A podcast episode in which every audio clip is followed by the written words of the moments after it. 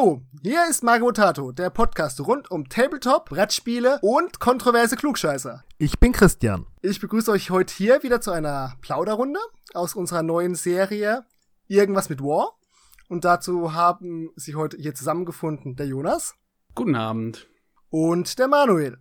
Hallo. Deswegen unserer Plauderrunde heute, irgendwas mit War, wollen wir uns mal mit Spielsystemkategorien auseinandersetzen. Also nicht gezielt mit einem Spielsystem, sondern in Kategorien, in die man Spielsysteme stecken kann. Und die Kategorien, die wir uns heute ausgesucht haben, die wir ein bisschen beleuchten wollen, deren Vor- und Nachteile wir uns mal, ja, plauder, in der Plauderei besprechen wollen, sind Rank-and-File-Systeme, sind Squad-basierte Systeme und Skirmisher-Systeme. Dazu haben wir jeweils hier einen Experten eingeladen.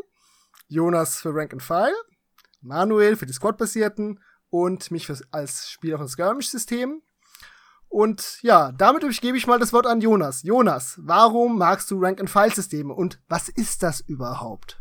Also erstmal muss ich sagen, ich bin kein Experte. Ich habe eine sehr, sehr kleine Filterblase.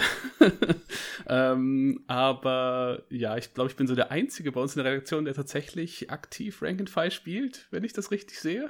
Also mir fällt zumindest kein anderer ein. Ich widerspreche dir da nicht. Also ja, Rank and File Systeme, Definition, die Kerntruppen, also das, was so das gemeine Fußvolk ist, was man aushebt, also zumindest das, ist in Rank-and-File-Systemen eben in Regimentern zusammengefasst. Also die Einheiten stehen in der Regel Schulterschluss in mehreren Gliedern, also Rank-and-File äh, in Reihe und Glied. Äh, wird dann auch ganz gerne als Fliese bezeichnet, weil es halt immer so aussieht, als würde man Fliesen verlegen, wenn man diese großen Platten dann mit den Miniaturen drauf verschiebt.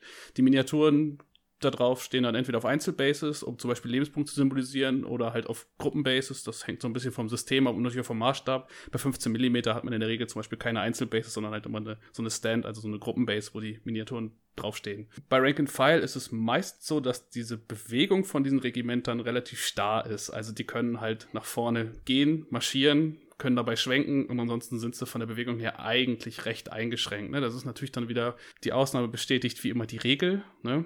Es gibt natürlich dann wieder Sachen bei Rank-and-File-Systemen, die können sich super toll bewegen und ganz flexibel und überhaupt.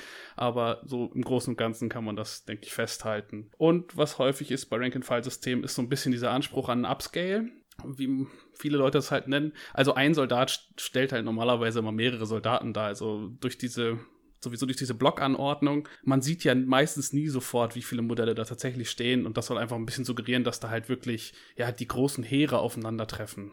Und ja, ich finde, das sind so drei Punkte, mit denen man dann Rank and File relativ gut zusammenfassen kann. Ne? Natürlich wieder alles Maßstab und systemabhängig. Da gibt es bestimmt auch welche, die mh, hm, komplett anders funktionieren jetzt nicht, aber die halt dann wieder ihre Eigenheiten haben. Ne? Eigenheiten kann ich ja direkt dann zu kommen. Ich meine, das geht ja sowieso ein bisschen fließend ineinander über, würde ich sagen.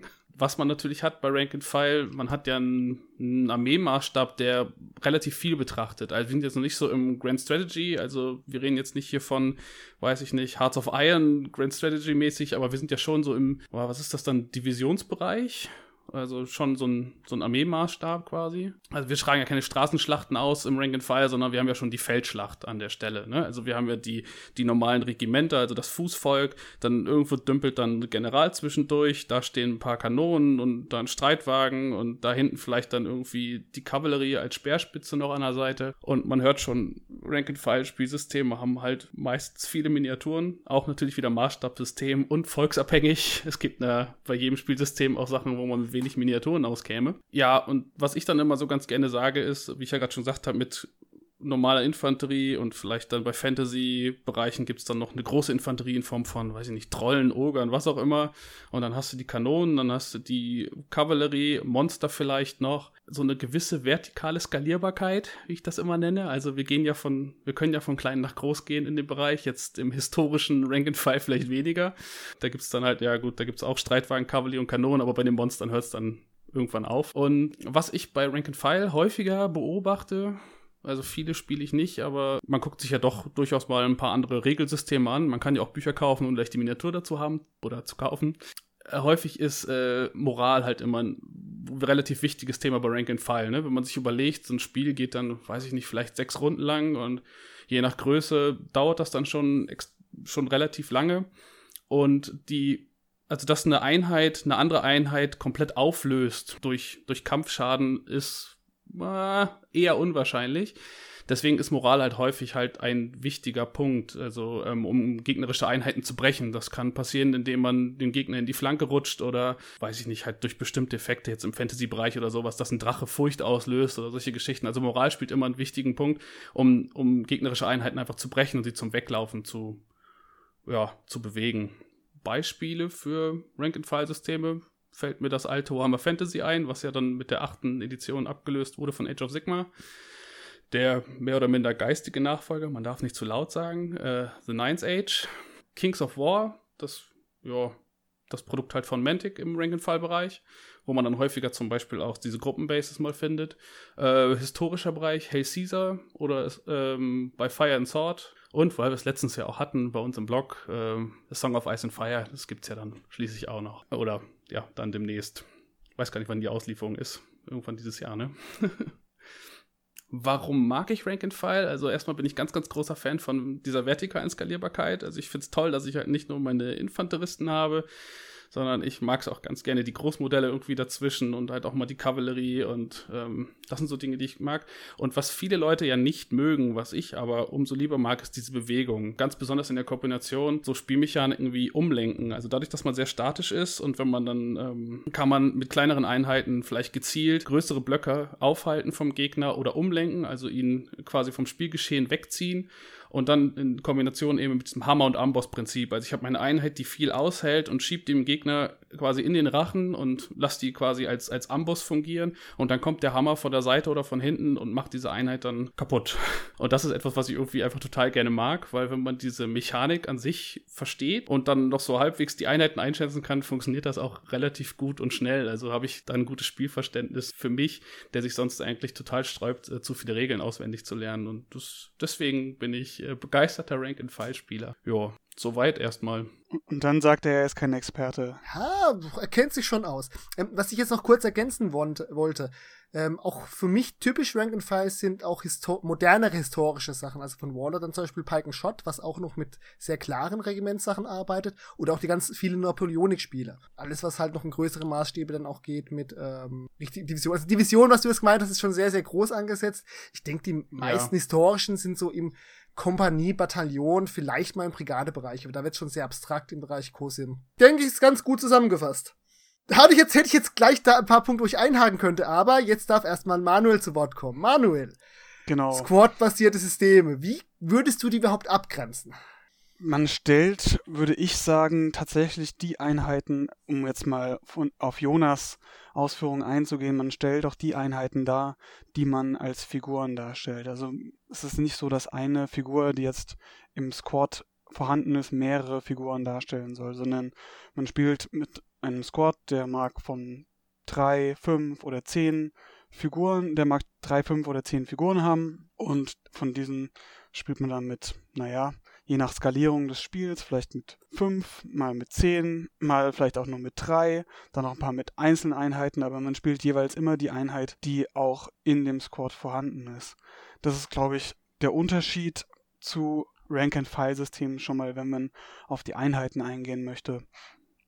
Man spielt das Ganze meistens in einem kleineren Maßstab als Rank and File. Jonas hat ja gerade eben schon gesagt, das sollen meistens große Heerschlachten darstellen. Meistens ist es bei den Squad-basierten so, dass man tatsächlich kleinere Missionen, die dann spezielle Objectives haben, nachstellt, darstellt oder ähm, kleinere Häuserkämpfe oder kleine Hügelkämpfe, irgend sowas in der Art. Also das hat nicht den großen Maßstab wie Rank and File. Nach unten hin würde ich sagen, geht es teilweise in den Skirmisher über. Also man kann das Rank and File auch in der Größe spielen, dass es dann fast so wenige Einheiten hat wie der Skirmisher. Was natürlich dann der Unterschied zum Skirmisher ist, bei dem ja die Einheiten meistens, ohne es jetzt vielleicht schon vorwegzugreifen, was Christian dann ausführen wird, einzeln agieren werden, ist bei dem Squad-basierten immer oder meistens so, dass die Grundeinheiten eben einem Squad angehören. Das heißt, sie müssen gewisse Abstände voneinander haben.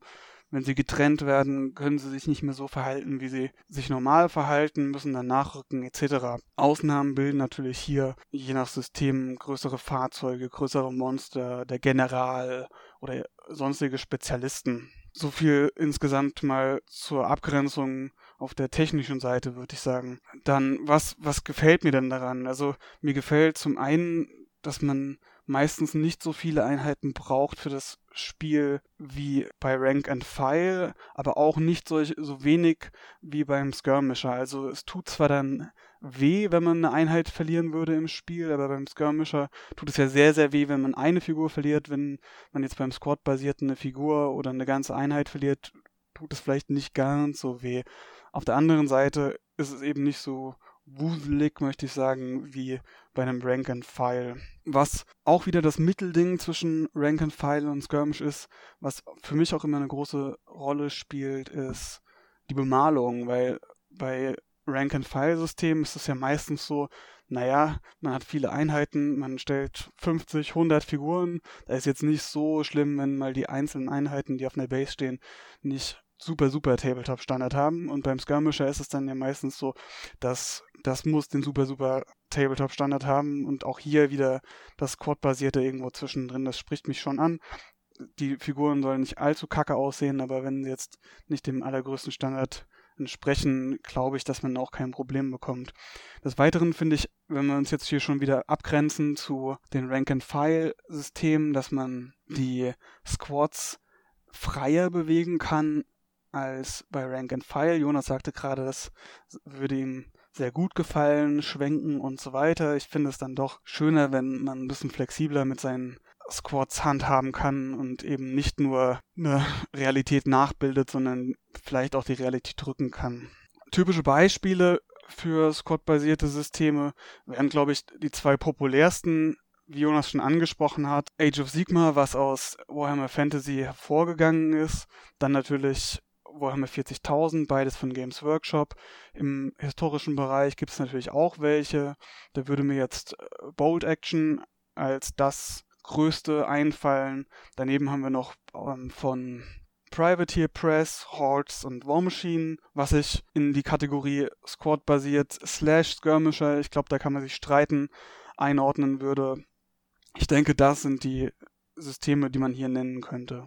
Ich soll jetzt ja heute hier den Punkt für die Skirmisher vertreten. Skirmisher heißen also im Wesentlichen, das sind die Spiele, die im Vergleich zur großen Schlacht oder zum Gefecht bei den Squad-basierten jetzt wirklich ein Geplänkel darstellen sollen. Und für mich die beiden wichtigsten Abgrenzungen für den Skirmisher sind erstens die Anzahl der Miniaturen, dass ich wesentlich weniger Miniaturen habe, aber jede dieser Miniaturen einzeln bewege, sie meistens auch tatsächlich einen Charakter oder zumindest etwas sehr, sehr Eigenes darstellen und dass diese Einzelmodelle auch meistens sehr eigene Regeln haben. Also der wichtige Punkt ist, ich bewege jede Figur einzeln, jede Figur hat auch eine einzelne Rolle für sich, wo ich bei anderen Einheiten brauche. Habe ich hier eine einzelne Figur, die unter Umständen miteinander synergieren können, die unter Umständen auch, was jetzt im Skirmisher-Bereich wesentlich verbreiteter als bei den anderen ist, auch eine sehr andere Aktivierungsreihenfolge haben ja, also man stellt wesentlich kleine Geplänkel an. Das bedeutet aber, dass man zugleich in der Detailstufe wesentlich runtergeht. Was die Figur machen kann, die Option, die sie hat, ist sehr viel wichtiger.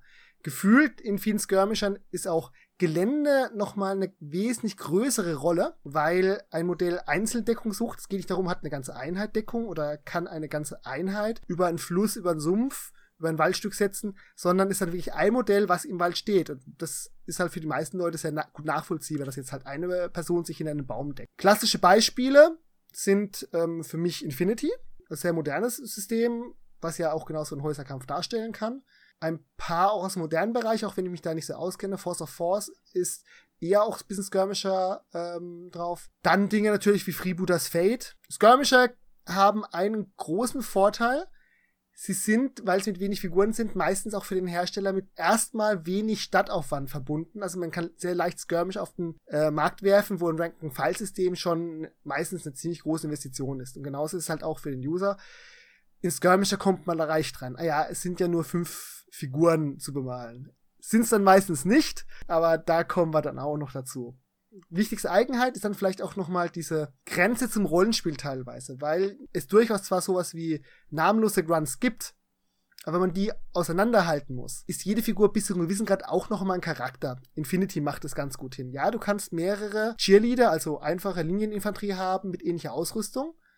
Aber selbst die haben dann unterschiedliche ähm, Sculpts und häufig will man auch, um ein bisschen Variabilität zu haben, stellt man die auch manchmal mit leicht unterschiedlichen Ausrüstungen auf. Das ist auch noch ein anderer Punkt. Man kann in Skirmishern sehr häufig die Modelle nochmal stärker individualisieren schönes Beispiel auch für diesen rollenspielerischen Ansatz, Ansatz sind dann zum Beispiel solche Sachen wie Necromunda von Games Workshop oder bis zum Wissen Grad auch Kill Team, wo es ja auch sehr viel darum geht, ein Modell weiterzuentwickeln, umzubauen, mit neuer Ausrüstungsoptionen darzustellen. Auch Moretime fiel in diese Kategorie. Ich mag Skirmisher in erster Linie, weil ich Geländebauer bin und weil sie für mich meistens mit wenig Aufwand verbunden sind, wenn ich irgendwo hingehen muss. Gar nicht mal so sehr den Transportaufwand, sondern auch vieler Zeitaufwand. Die meisten Skirmisher gehen schneller als eine typische große äh, Squad-Partie oder Rank-and-File-Partie, wobei das natürlich auch sehr vom System abhängt. So, jetzt hat jeder so ungefähr seinen Punkt, wie er äh, ein bisschen unsere Standpunkte klar gemacht, auch unsere Präferenzen gezeigt.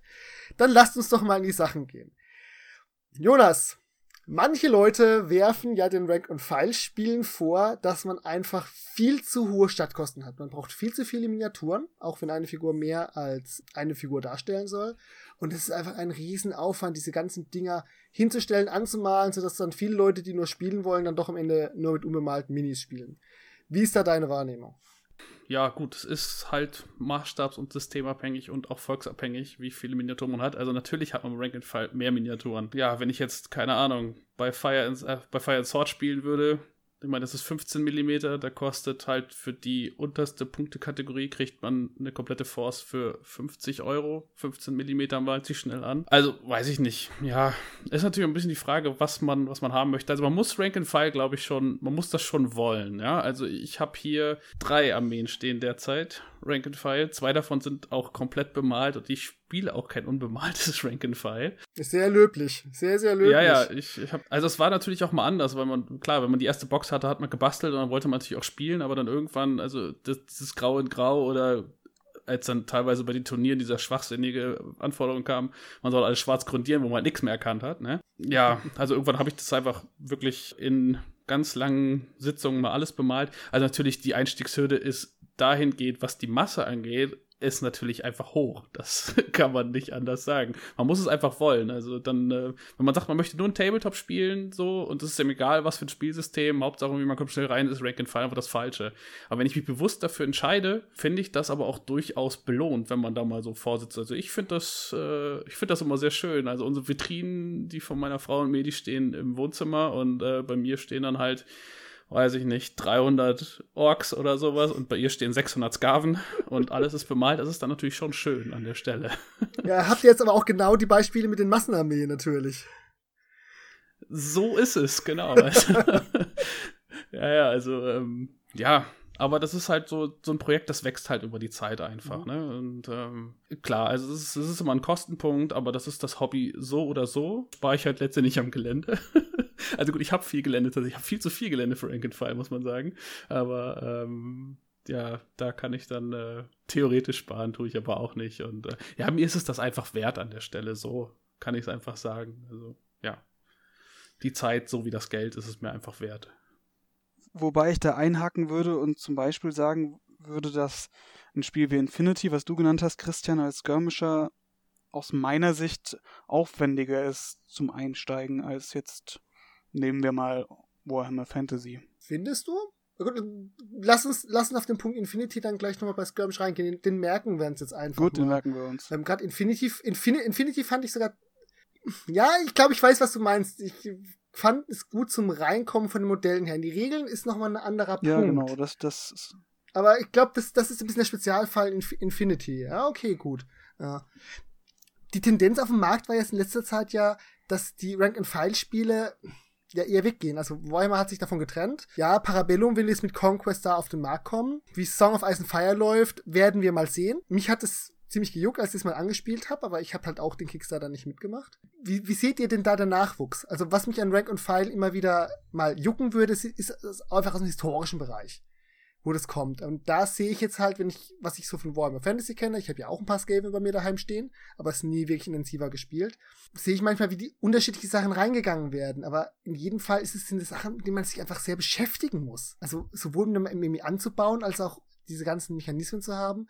Und auch die Gedanken, also für mich war es am Anfang immer erstmal klar, ja, okay, du stellst die Modelle nebeneinander, bis ich dann irgendwann von diesem Konzept Regiment Spaces gehört hatte. Ich, ich hätte jetzt gesagt, die Entwicklung geht, so wie du dargestellt hast, ganz klar weg davon. Auf der anderen Seite gibt es jetzt eben das populäre Beispiel Song of Ice and Fire oder was hier bei mir noch quasi unverpackt liegt, Rune Wars, was ja im Grunde auch ein Rank-and-File ist, äh, was jetzt noch neu herauskam und auch von einem relativ großen Hersteller, würde ich behaupten. Ich würde trotzdem sagen, dass Tabletop in den letzten Jahren, gerade von den großen, eher Richtung realitätsnäheren, actiongetriebeneren Systemen gegangen ist. Und das ist das recht abstrakte Rank and File eher weniger aus meiner Sicht. Findest du Rank and File so abstrakt? Also ja, gerade das, die, die Bewegung zum Beispiel finde ich halt nicht natürlich und auch die Aufstellung, dass die Figuren eben immer in ihrer, im Reih und Glied stehen, finde ich schon abstrakt. Da gehört ein bisschen Abstraktionsvermögen hinzu, um das in reales Bild umzuwandeln. Also das sind dann eben dann nicht nur Trays mit Figuren rumschieben, sondern dass das tatsächliche Armeen sind. Ich finde, das ist schon für einen Einsteiger, finde ich das eine Hürde.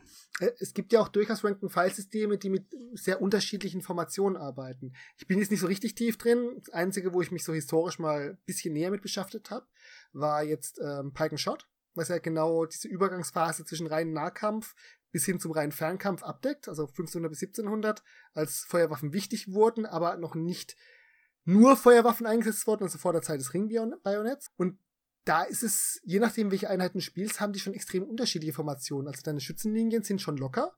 Und klar, deine Pikiniere sind Blöcke, aber wenn du die dann in der Brigade zusammenführst, ähm, ist es tatsächlich so, dass dann die Schützen sich wirklich unter die Piken drunter stellen, einen Igel bilden und du dann damit eine Formation bildest, mit einem Befehl sozusagen, der eine Kavallerieabwehr wirkt. Das sind so Sachen, wie ich sie aus dem Lab kenne. Ich kenne so ein paar Lab-Schlachten. Gut, das sind ja nur 5000, 3000 Leute. Das kann man schon nachvollziehen. Auch diese Informationen halten, wenn eine Formation bricht, wie sich dann äh, Leute auch verteilen.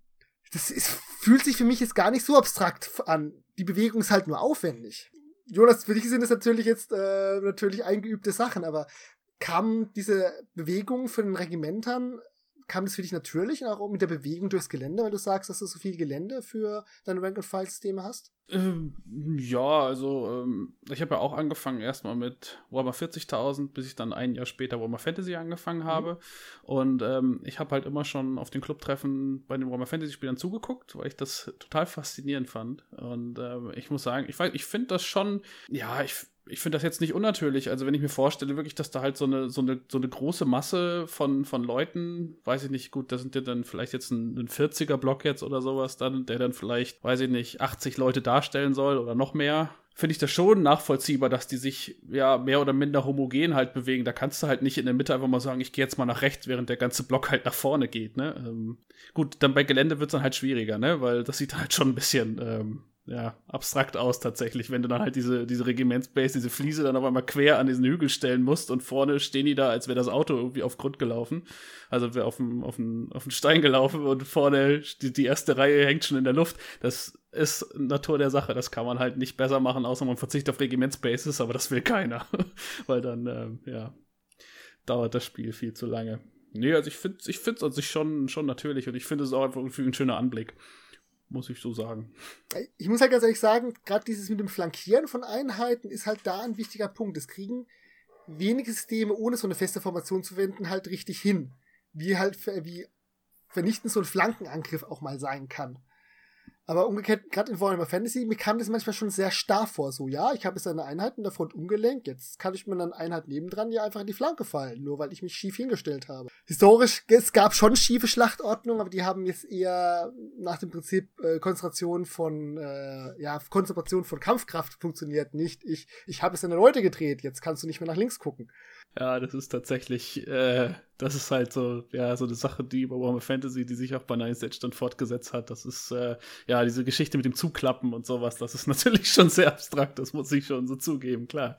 Ähm, ja, das ist natürlich einfach abstrakt und da geht es dann auch einfach um Maximierung der Position und auch der möglichen Angriffsoptionen. Aber ich glaube, wenn man das tatsächlich auch nicht hätte, äh, dann würde viel, viel weniger passieren, als es ohnehin schon teilweise tut. Also, äh, also wenn man halt sieht, gerade wie, wenn man Anfänger beobachtet, zum Beispiel das Spiel spielt, dann wird, dann wird einfach alles nach vorne geschoben und irgendwann treffen sich alle in der Mitte und dann stehen alle nebeneinander und dann wird so lange aufeinander gehauen, bis das Spiel vorbei ist. Also, ne?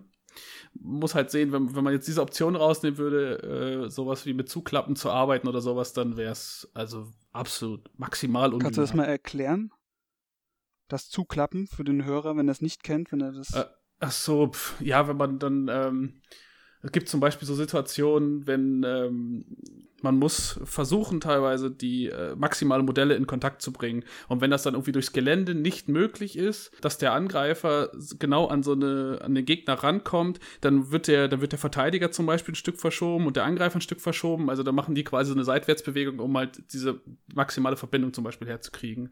Wenn ich jetzt in einem äh, 45 Grad Winkel zu dir stehe und du greifst mich in der Front an, dann, dann würdest du auch einfach dann rumklappen, obwohl du ja, ja eigentlich ja im Winkel auf mir drauf stehen würdest. Ne? Also, sondern du würdest dann, deine Einheit würde dann auf, auf mich zuklappen und du würdest dann einfach auch so ein, einmal den Arsch um 45 Grad dann in meine Richtung bewegen. Das sieht halt, ja, das, das was Christian da meint, dann steht vielleicht eine andere Einheit von mir dann genau so, dass sie dann wieder im 90-Grad-Winkel zu, zu der Flanke steht. Ne? Also das sind halt so diese, äh, diese Feinheiten in der Bewegung, jetzt zum Beispiel für Warhammer Fantasy oder Nines Age halt war und ist das sind einfach Sachen, das ist dann schon tatsächlich etwas abstrakter, weil normalerweise wird ja keiner da stehen und sagen so, Mensch, guck mal, die greifen jetzt gerade in der Diagonalen an, da bleiben wir doch immer stehen und nutzen das aus. Also schon klar. Wobei das jetzt ja auch ich sag mal, diese bisschen strategische Ebene ja ausmacht, weil wie du sagst, sonst wird man einfach nach vorne laufen, aufeinander ja. draufkloppen. Das ist immer so ein bisschen mein Klischee von ähm, bestimmten Rank-and-File-Spielern, was hättest du da noch dagegen zu sagen? Was gibt's da noch dagegen, als dieses Stück nach vorne laufen und uns ausbatschen, außer diesem Umklappen? Äh, sowas wie Einheitenpositionierung? Ist das für dich dann eine ganz wichtige Komponente? Oder tatsächlich auch sowas Gelände ausnutzen und tatsächlich sowas wie Kessel oder Fallen versuchen zu, äh, locken? Ja, ja, auf, auf jeden Fall. Also gerade, also ich habe die meiste Erfahrung halt in Warhammer Fantasy und Ninth Age jetzt gemacht, also in Warhammer Fantasy noch mehr als Ninth Age. Also da beginnt ja schon die Positionierung mit der Aufstellung. Ne? Die Aufstellung ist ja abwechselnd ne, für, die, für die Einheiten und da beginnt ja schon viel. Das ist ja so ein bisschen, wie es ja häufig gesagt wird, wie du letztens auch noch geschrieben hast, das ist ja Schere, Stein, Papier, Schrotflinte, so nach dem Motto. Ja? Also, und dann weiß ich nicht, man hat zu, zu, jeder Einheit hat man, wenn man eine vernünftige Liste geschrieben hat und sich so ein bisschen universell aufgestellt hat, versucht man dann ja auch einen, Konter zu finden. So, das heißt, als erstes muss ich wissen, welche meine Einheiten kontert, welche deine Einheiten. Und da muss ich natürlich versuchen, diese Einheit irgendwie in Kontakt zu bringen. Am besten natürlich in der Flanke oder im Rücken, wenn das denn halt möglich ist und gleichzeitig muss ich versuchen zu verhindern, dass deine Einheiten, die meine Einheiten was können, dass die das schaffen. Und das ist halt so, da beginnt dann schon wirklich bei der Aufstellung zu gucken, ist immer so ein bisschen psychologisches Spiel. Dann hat man dann hier so seine, weiß ich nicht, seine Scheißegal-Einheiten hier, da hast du ein paar Plänkler, hier hast du vielleicht so ein bisschen Vorhutkavallerie, die sowieso nur zum Nerven da sind. Die stelle ich erstmal zuerst auf und dann am Ende kommen dann die Sachen, wo man sagt so, okay, die darf auf keinen Fall kriegen. Und dann ist tatsächlich auch so, klar, Kessel, also gerade mit Gelände gucken, dass man vielleicht so eine Einheit so stellt, dass die genau zwischen zwei Stücken unpassierbares Gelände, also weiß ich nicht, Gebäude rechts, links, dass der Gegner nicht durchkommt und dass wirklich die Einheit, die man haben will, genau auf einen zulaufen muss. Zum Beispiel jetzt beim Imperium das haben sie bei Nine Edge mehr oder minder übernommen. Da gibt es dann zwar noch Subdivisionen, also das sind dann äh, Regimenter, die zu anderen Regimentern dazugehören, die dann bestimmte Flankentaktiken, also wenn der Gegner dann das Hauptregiment angreift, dann können die Nebenregimenter, die daneben stehen, im gleichen Atemzug auch zuklappen. Also Positionierung ist da schon, macht da schon viel aus, also sehr viel. Ganze die ganze Bewegung, Positionierung, alles, was dazugehört, das ist eigentlich das A und O. Und dann halt zu wissen, welcher, welches Papier, welchen Stein kaputt, so nach dem Motto. Also das ist immer so, das sind so die zwei Punkte, die man eigentlich immer wissen muss, wenn man sowas wie Warhammer Fantasy gespielt hat oder Nines Age spielt. Und äh, gut, bei Kings of War habe ich jetzt nicht so die Erfahrung, aber ich denke, da wird es eigentlich ähnlich laufen. Ist aber dann für dich das, also wird es auch in der Bewegungsphase tatsächlich wirklich dann durchgeführt? Oder ist es wirklich so eine Sache, das nach der Aufstellung weg und dann läuft man eigentlich nach vorne und versucht den Plan durchzuführen? Nee, nee, nee, also das wird schon ganz, ganz viel. Da geht's auch, auch, es gibt so die Möglichkeit mit dem, ähm, mit dem Umlenken, mhm. ähm, das ist so ein, das ist so ein Thema. Also wenn man Angriffe ansagt, ne, das passiert, das passiert so als erstes, dann hat der Gegner die Möglichkeit auf eine Reaktion zum Beispiel, also stehen und schießen. Also ich drücke dem erstmal eine Salve ins Gesicht, äh, wenn der auf mich zugelaufen kommt, wenn ich denn die Schusswaffe dafür habe. Oder ich nehme den Angriff einfach an, also ich bin stoisch und stehe da jetzt und sag das halt schon irgendwie aus, oder ich laufe weg. So. Und dann hast du die Möglichkeit, ich laufe jetzt hinterher, versuche den einzuholen und Platz zu machen. Oder ich versuche nochmal umzulenken. Das funktioniert dann zum Beispiel beim Moralwerttest oder ähnliches. Eine Einheit zum Beispiel, die rast, die muss hinterherlaufen. Und so kann man halt Einheiten auch ganz gezielt mit kleineren Einheiten aus dem, aus dem Schlachtfeld ziehen. Ne? Also eine rasende Einheit musste bei Warhammer Fantasy immer, immer einen Angriff ansagen, wenn sie konnte. Und dann habe ich dann halt irgendwie so, so ein weiß ich, so Krebskavallerie, fünf Reiter oder sowas habe ich da hingestellt. Und dann mussten die Raseeinheit erstmal einen Angriff auf die ansagen. Dann ist man schön mit der weggelaufen und die Rasenden mussten schön hinterher. Also hat man die erstmal aus dem Verkehr gezogen. Und eine Einheit, also wenn bei einem Spiel, wo es sowieso nach sechs Runden vorbei ist, ja, wenn die dann erstmal eine Runde gelaufen ist, dann muss die sich in der nächsten Runde drehen. Das heißt, sie hat die zweite Runde verloren und dann kann sie erst wieder angreifen. Also in der dritten Runde kann die frühestens, wenn man nicht dann wieder durch Positionierung sowieso wieder geschickt anders ist, hat man die einfach schon aus dem Spiel gezogen. Also das ist schon sehr, sehr wichtig, wie man die Einheiten bewegt und positioniert, also das ganze Spiel über. Weil das kann so viel entscheiden auch. Dann gibt's so viele Regeln, wie wenn ich einen Angriff gewinne, dann kann ich in den nächsten noch reinrennen in der Runde und ähnliche Geschichten. Also es ist sehr, sehr wichtig, wo man steht. Doch, doch, das muss man immer im Blick haben weil sonst lebt man ein böses Erwarten. Eine Sache, die du jetzt schon erwähnt hattest, wohin, war das Listenschreiben. Jetzt, wenn ich mich recht entsinne, ich meine, es ist jetzt nicht so lange her, seit das Spiel äh, entfernt wurde, quasi offiziell, aber war es am Ende von Warhammer Fantasy so, dass du bei manchen Listen sagen konntest, okay, äh, du gewinnst, ohne dass man überhaupt die Einheiten positioniert hat. Ist das, ist das so ein Manko von Rank and File oder war da Warhammer Fantasy am Ende einfach nicht ausbalanciert genug. Äh, Warhammer Fantasy an sich war, also, dass man wirklich sagen konnte, das ist eine Auto-Win-Liste, das hatte ich eigentlich nicht das Gefühl, aber Warhammer Fantasy war zumindest so, also hatte so eine Probleme mit den Power Caps. Also gab es ja immer wieder halt, ne, die Rüstungsspirale, mhm. wie man sie halt dann kennt und, ne, aus Warhammer Fantasy und Warhammer 40.000, die war halt irgendwann so absurd. Ich meine, es gab es gab wie viel, allein im deutschen Raum gab es wie viele Beschränkungssysteme, ja, da hat sich die Community hingesetzt und gesagt, so, das finde ich, das finde ich doof. Da gab es dann halt Beschränkungssysteme vom, vom ETC, also vom ETC, also vom European Team Championship. Da gab es Beschränkungssysteme in allen möglichen Foren von x Leuten und du bist auf kein Turnier gefahren, nicht ohne halt irgendwie ein Beschränkungssystem. Und ich glaube, ich habe am Ende habe ich vier, fünf verschiedene Beschränkungssysteme gespielt, weil jedes Turnier ein anderes dann irgendwann benutzt hat. Äh, einfach um diese Powercaps, da ging es dann irgendwie um Pool-Auswahlen. Also wenn du die Einheit hast, dann kannst du die nicht mehr reinnehmen oder wenn du von denen und denen so und so viele Modelle hast, dann von denen nur so und so viele. Einfach um das so ein bisschen auszugleichen. Ja? Das ist halt so der frischende Vorteil jetzt gerade so ein bisschen an Ninth Age, der jetzt das erste Vollcover, also das, den ersten Full Release von äh, von einem ähm, Armeebuch hatten und die jetzt halt, die ja kein finanzielles Interesse dahinter haben. Also die haben keine Rüstungsspirale, die müssen keine Modelle verkaufen, sondern die machen einfach das, worauf sie Bock haben und versuchen, das Power-Level halt ungefähr auf einem Niveau zu halten. Das wird auch schwierig bei 16 Armeebüchern oder was, aber trotzdem äh, versucht man das zumindest hinzubekommen. Aber jetzt eine Auto-Win-Liste nicht, aber es gab halt Sachen, das hat aber auch keinen Spaß gemacht, dagegen zu spielen, das stimmt schon. Gut, das sind jetzt aber auch jetzt klar größtes Rank-and-File-System, aber das sind jetzt dann schon so die Eigenheiten einfach von Warhammer Fantasy. Ja. Was ich ganz ehrlich sagen muss, das mich immer ein bisschen genervt hat an manchen Rank-and-File-Systemen, was mir jetzt im historischen Bereich teilweise gefällt. Wie du sagst, du tust sehr selten eine Einheit einfach aufreiben, vernichten, sondern meistens durch Moral äh, zum Zurückzug zwingen. Was ich immer genervt hatte, war erstens das Gefühl, immer die Einheit mit einer relativ fixen Breite aufgestellt wurde, beziehungsweise dass man halt eine bestimmte Anzahl an Mindestgliedern kam, gerade in Scale war das immer sehr berüchtigt, und zum anderen halt dieses, äh, jedes Modell ist halt ein Lebenspunktmarker und wird dann entfernt. Das gefällt mir bei bestimmten historischen Sachen gut, wo dann sozusagen die Einheit entweder Fadensmarke ansammelt oder sozusagen Moraltestmarke ansammelt, irgendwann ihre Kampfkraft verliert und dann halt irgendwann bricht und mit geringerem Kampfwert kämpft oder zurückzielt. Aber dass du halt nicht eins Modelle entfernst, sondern dass deine gesamte Einheit, das heißt auf vier, fünf kleinen Bases, die du je nachdem formationsschicht zusammenstellst, halt immer schon ein kleines Mini-Diorama bildet. Äh, stimmt, apropos, apropos äh, Dioramen-Base, äh, sind deine Einheiten alle strikt zusammen oder hast du auch auf deinen Regimentsbase äh, kleine Füller gebaut? Ich habe keine Füller.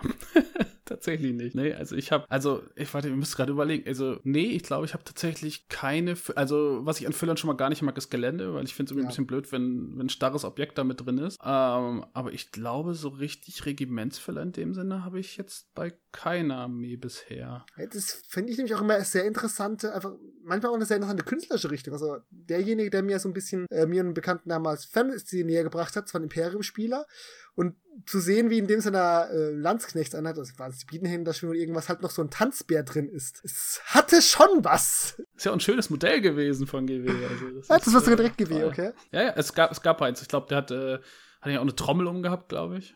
Irgendwie sowas, ja. Aber auf jeden Fall, der, der, der Bär, es gab auf jeden Fall einen Bären von, von Games Workshop für äh, das Imperium, der dann auf den Hinterbeinen gesessen ist quasi oder gestanden mhm. ist und glaube ich noch eine Trommel um hatte oder so. Bin mir nicht mehr ganz sicher. Ja, Regimentsfüller kann man, ähm, kann man in dem Bereich halt viele tolle Sachen machen. Das ist schon richtig. Ich weiß zum Beispiel, meine Frau eben, die ja Sklaven, Sklaven dann natürlich auch en masse hat. Ich weiß nicht wie viele, will es auch gar nicht nachzählen. Aber die benutzt dann auch, äh, weiß nicht, zum Beispiel hat die dann mal für vier Sklaven steht halt mal ein Oger drin und der hat dann noch eine extra kleine Base, also 20 auf 20, mit, mit einer Kugel dran und dann halt eine Kette ans Bein. Also wie, wie in so einem, ne, wie, wie bei den Daltons oder sowas dann, wenn die äh, diese, diese Eisenkette mit der Kugel hinten dran hinterherziehen oder sowas. Hat sie dann halt diese 40er Base, wo der Oger draufsteht und dann hinter noch diese 20er Base und dann hat sie halt damit fünf Skavensklaven quasi dargestellt. Und solche Sachen. Das ist natürlich auch schön. Ja, da kann man viele tolle Sachen machen, auf jeden Fall. Warum spielen wir kein Rank-and-File-System, Manuel? Das musst du beantworten, weil ich habe hier auch Skaven stehen. Ich habe hier auch Skaven stehen. auch aus der Blutinselbox. Und mehr. Und, und, und natürlich oh habe ich auch auf Jonas Anraten Warhammer Fantasy slash Ninth Age angefangen und hier steht ein, eine kleine Armee an Dunkelelfen, die gebaut und gemalt werden möchte eher gemalt als gebaut. Also ich, ich bin dem nicht abgeneigt. Also ich muss sagen, mich würde wahrscheinlich äh, im Rank-and-File-Bereich, wenn ich die Zeit und mal wieder gerade das Geld hätte, eher was Historisches reizen. Wie gesagt, Pike and Shot. Das kann ich mir vorstellen, wie sowohl 30-jähriger Krieg als auch bestimmte Sachen aus äh, von britischen Inseln. Also ähm, ja, Bishop's War, englischer Bürgerkrieg und so weiter und so fort. Da gibt's schon ein paar schöne Sachen. Aber da müsste ich mich halt reindenken. Und das ist halt schon ein sehr klassisch historisches Spiel. Es wird manchmal von Leuten als typisches Warlord-System betrachtet, wo du halt dann deine vier oder fünf Modelle halt auf, eine, auf die Großbase stellst und die dann immer zusammenstellst.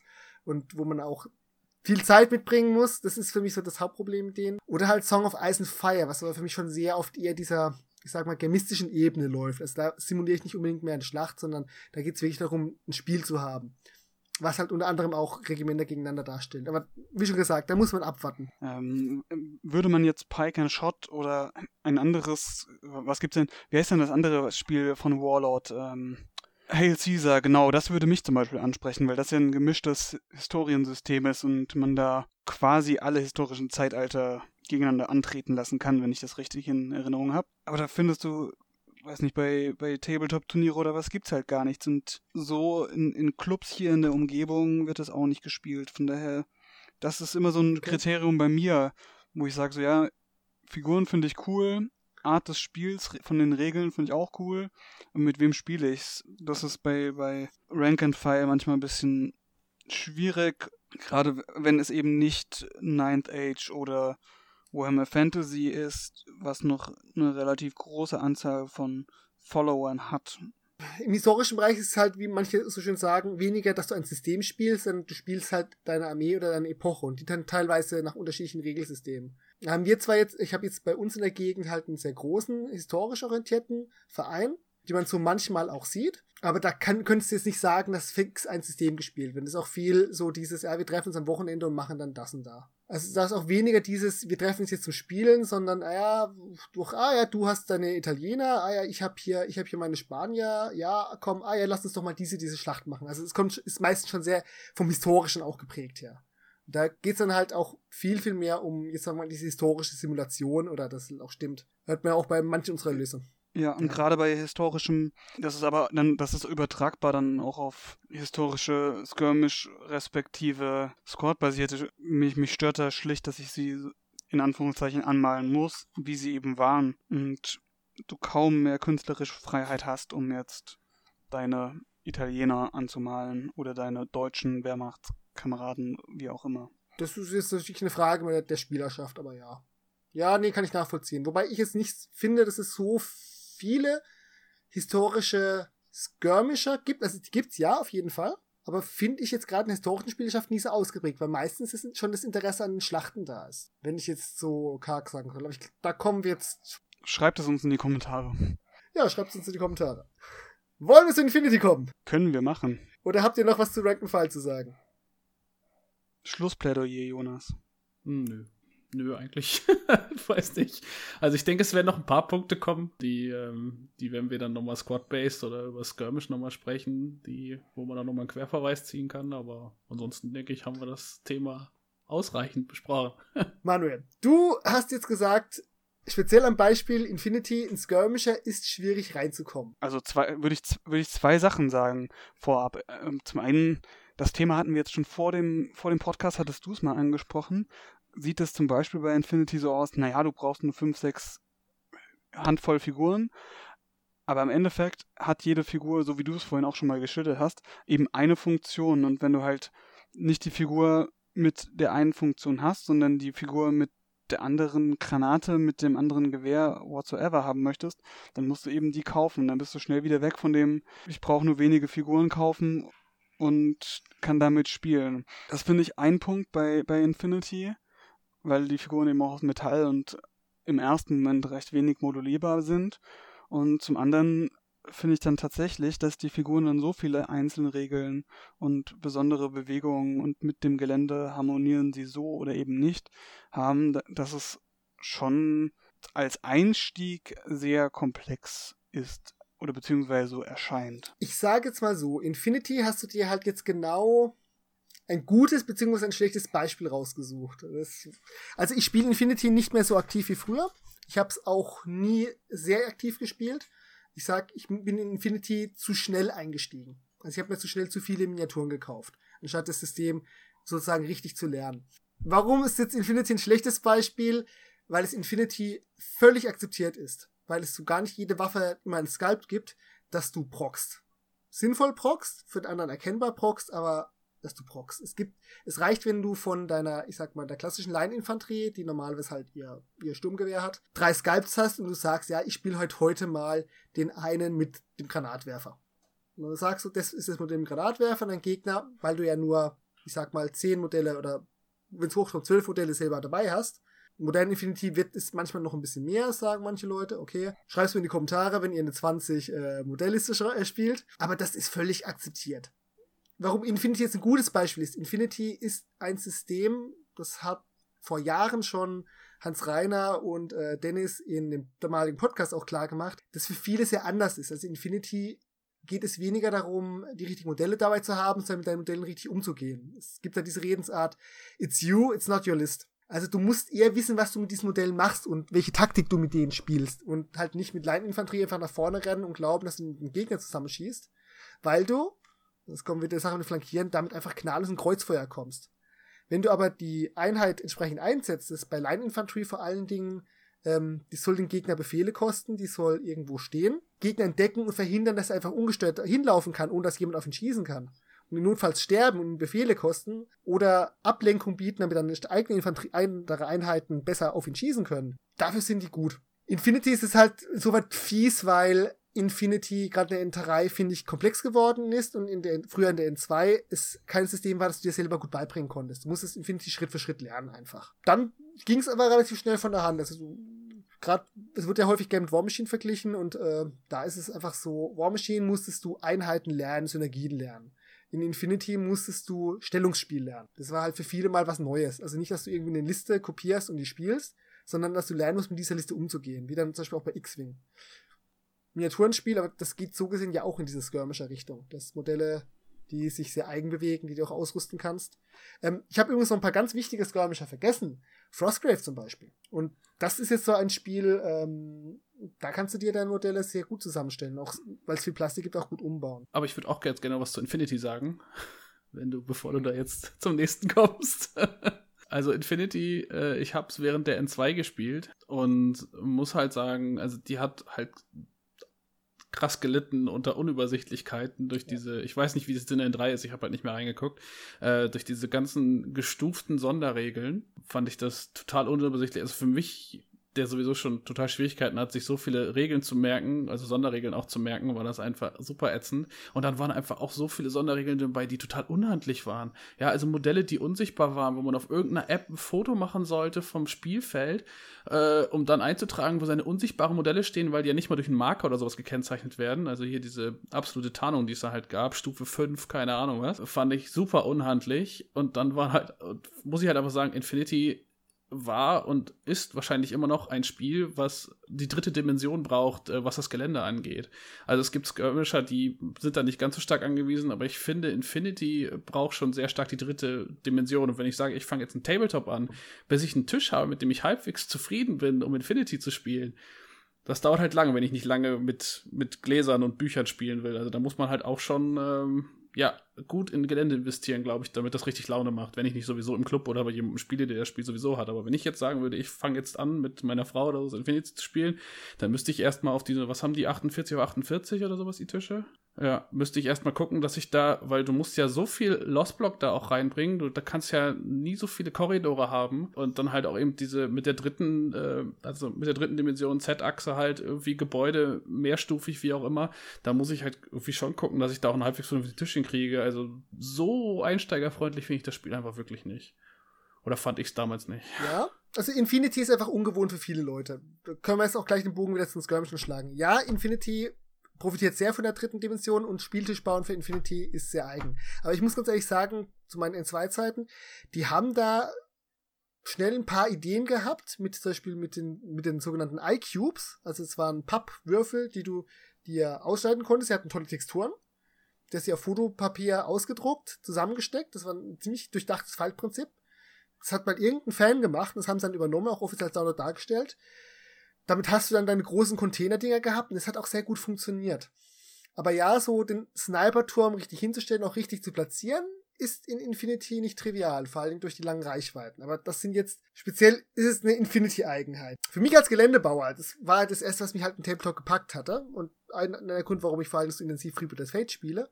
Ja, viele Skirmisher sind geländeabhängig, aber du brauchst, ich sage, du brauchst für jedes Spiel spezifisches Gelände. Nur in manchen Spielen ist das Gelände, kannst du mit dem Gelände, finde ich, mehr machen. Aber ja, viele Skirmisher haben mehr Anforderungen an Gelände und beziehungsweise du änderst das Spiel, indem du anderes Gelände teilweise verwendest. Deswegen gehe ich zum Beispiel auf den Turnieren ja auch immer so intensiv auf die Spieltische zum Teil ein. Also es ist halt nicht einfach so, ja, wir machen abstrakt ähm, vier Viertel oder, äh, oder sechs, sechs Bereiche und da sollte jeweils ein Geländestück drin stehen, sondern selbst wenn du keinen Dioramentisch sowas hast, ich finde, ich hasse Dioramentische zum Spielen, muss ich mich ganz ehrlich sagen, ähm, ist Geländeplatzierung und wie du den Tisch aufbaust, da durchaus eine Kunstform und auch womit du viel falsch machen kannst. Ich habe aber die Erfahrung gemacht, in anderen Systemen ist das auch so. So, um jetzt zur Einsteigerfreundlichkeit zu kommen. Ich finde, da gibt's viele Hilfsmittel. Ja, ich weiß nicht, ob alle Skirmisher Einsteiger, einsteigerfreundlich sind, aber sie sind zumindest, wenn du in sie reinkommen willst, tatsächlich freundlich. Der Effekt ist halt, du sagst, es ist drei Rank-and-File-Armeen.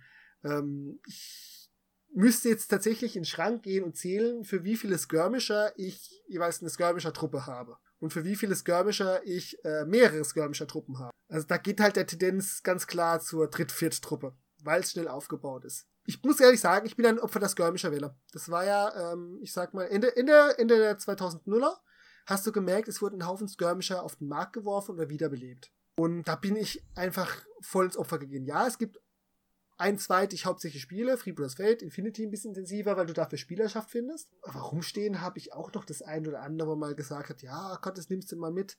Und dann, bam, ah, wieder ein System, was, wo man halt mal ein paar Miniaturen für rumstehen hat. Was mich an den Skirmishern ganz häufig reizt, ist häufig die Art und Weise, wie du taktierst. Nicht nur, dass dir der Verlust für ein Modell weh tut, würde ich ganz ehrlich sagen, stimmt gar nicht. Ich spiele nicht meistens ähm, Skirmisher, wo du ich durchaus sehr regelmäßig auch ähm, Figuren opfer, um es wegzuhaben. Aber es ist halt bewusst und jede Figur hat halt auch eine Rolle und du hast halt nie das Problem, ich, du bist mal fünf Minuten beschäftigt, deine, deine Miniaturen zu bewegen, sondern du bewegst deine Figuren einzeln nacheinander weg und dann ist gut. Und machst auch meistens mit denen immer gleich was.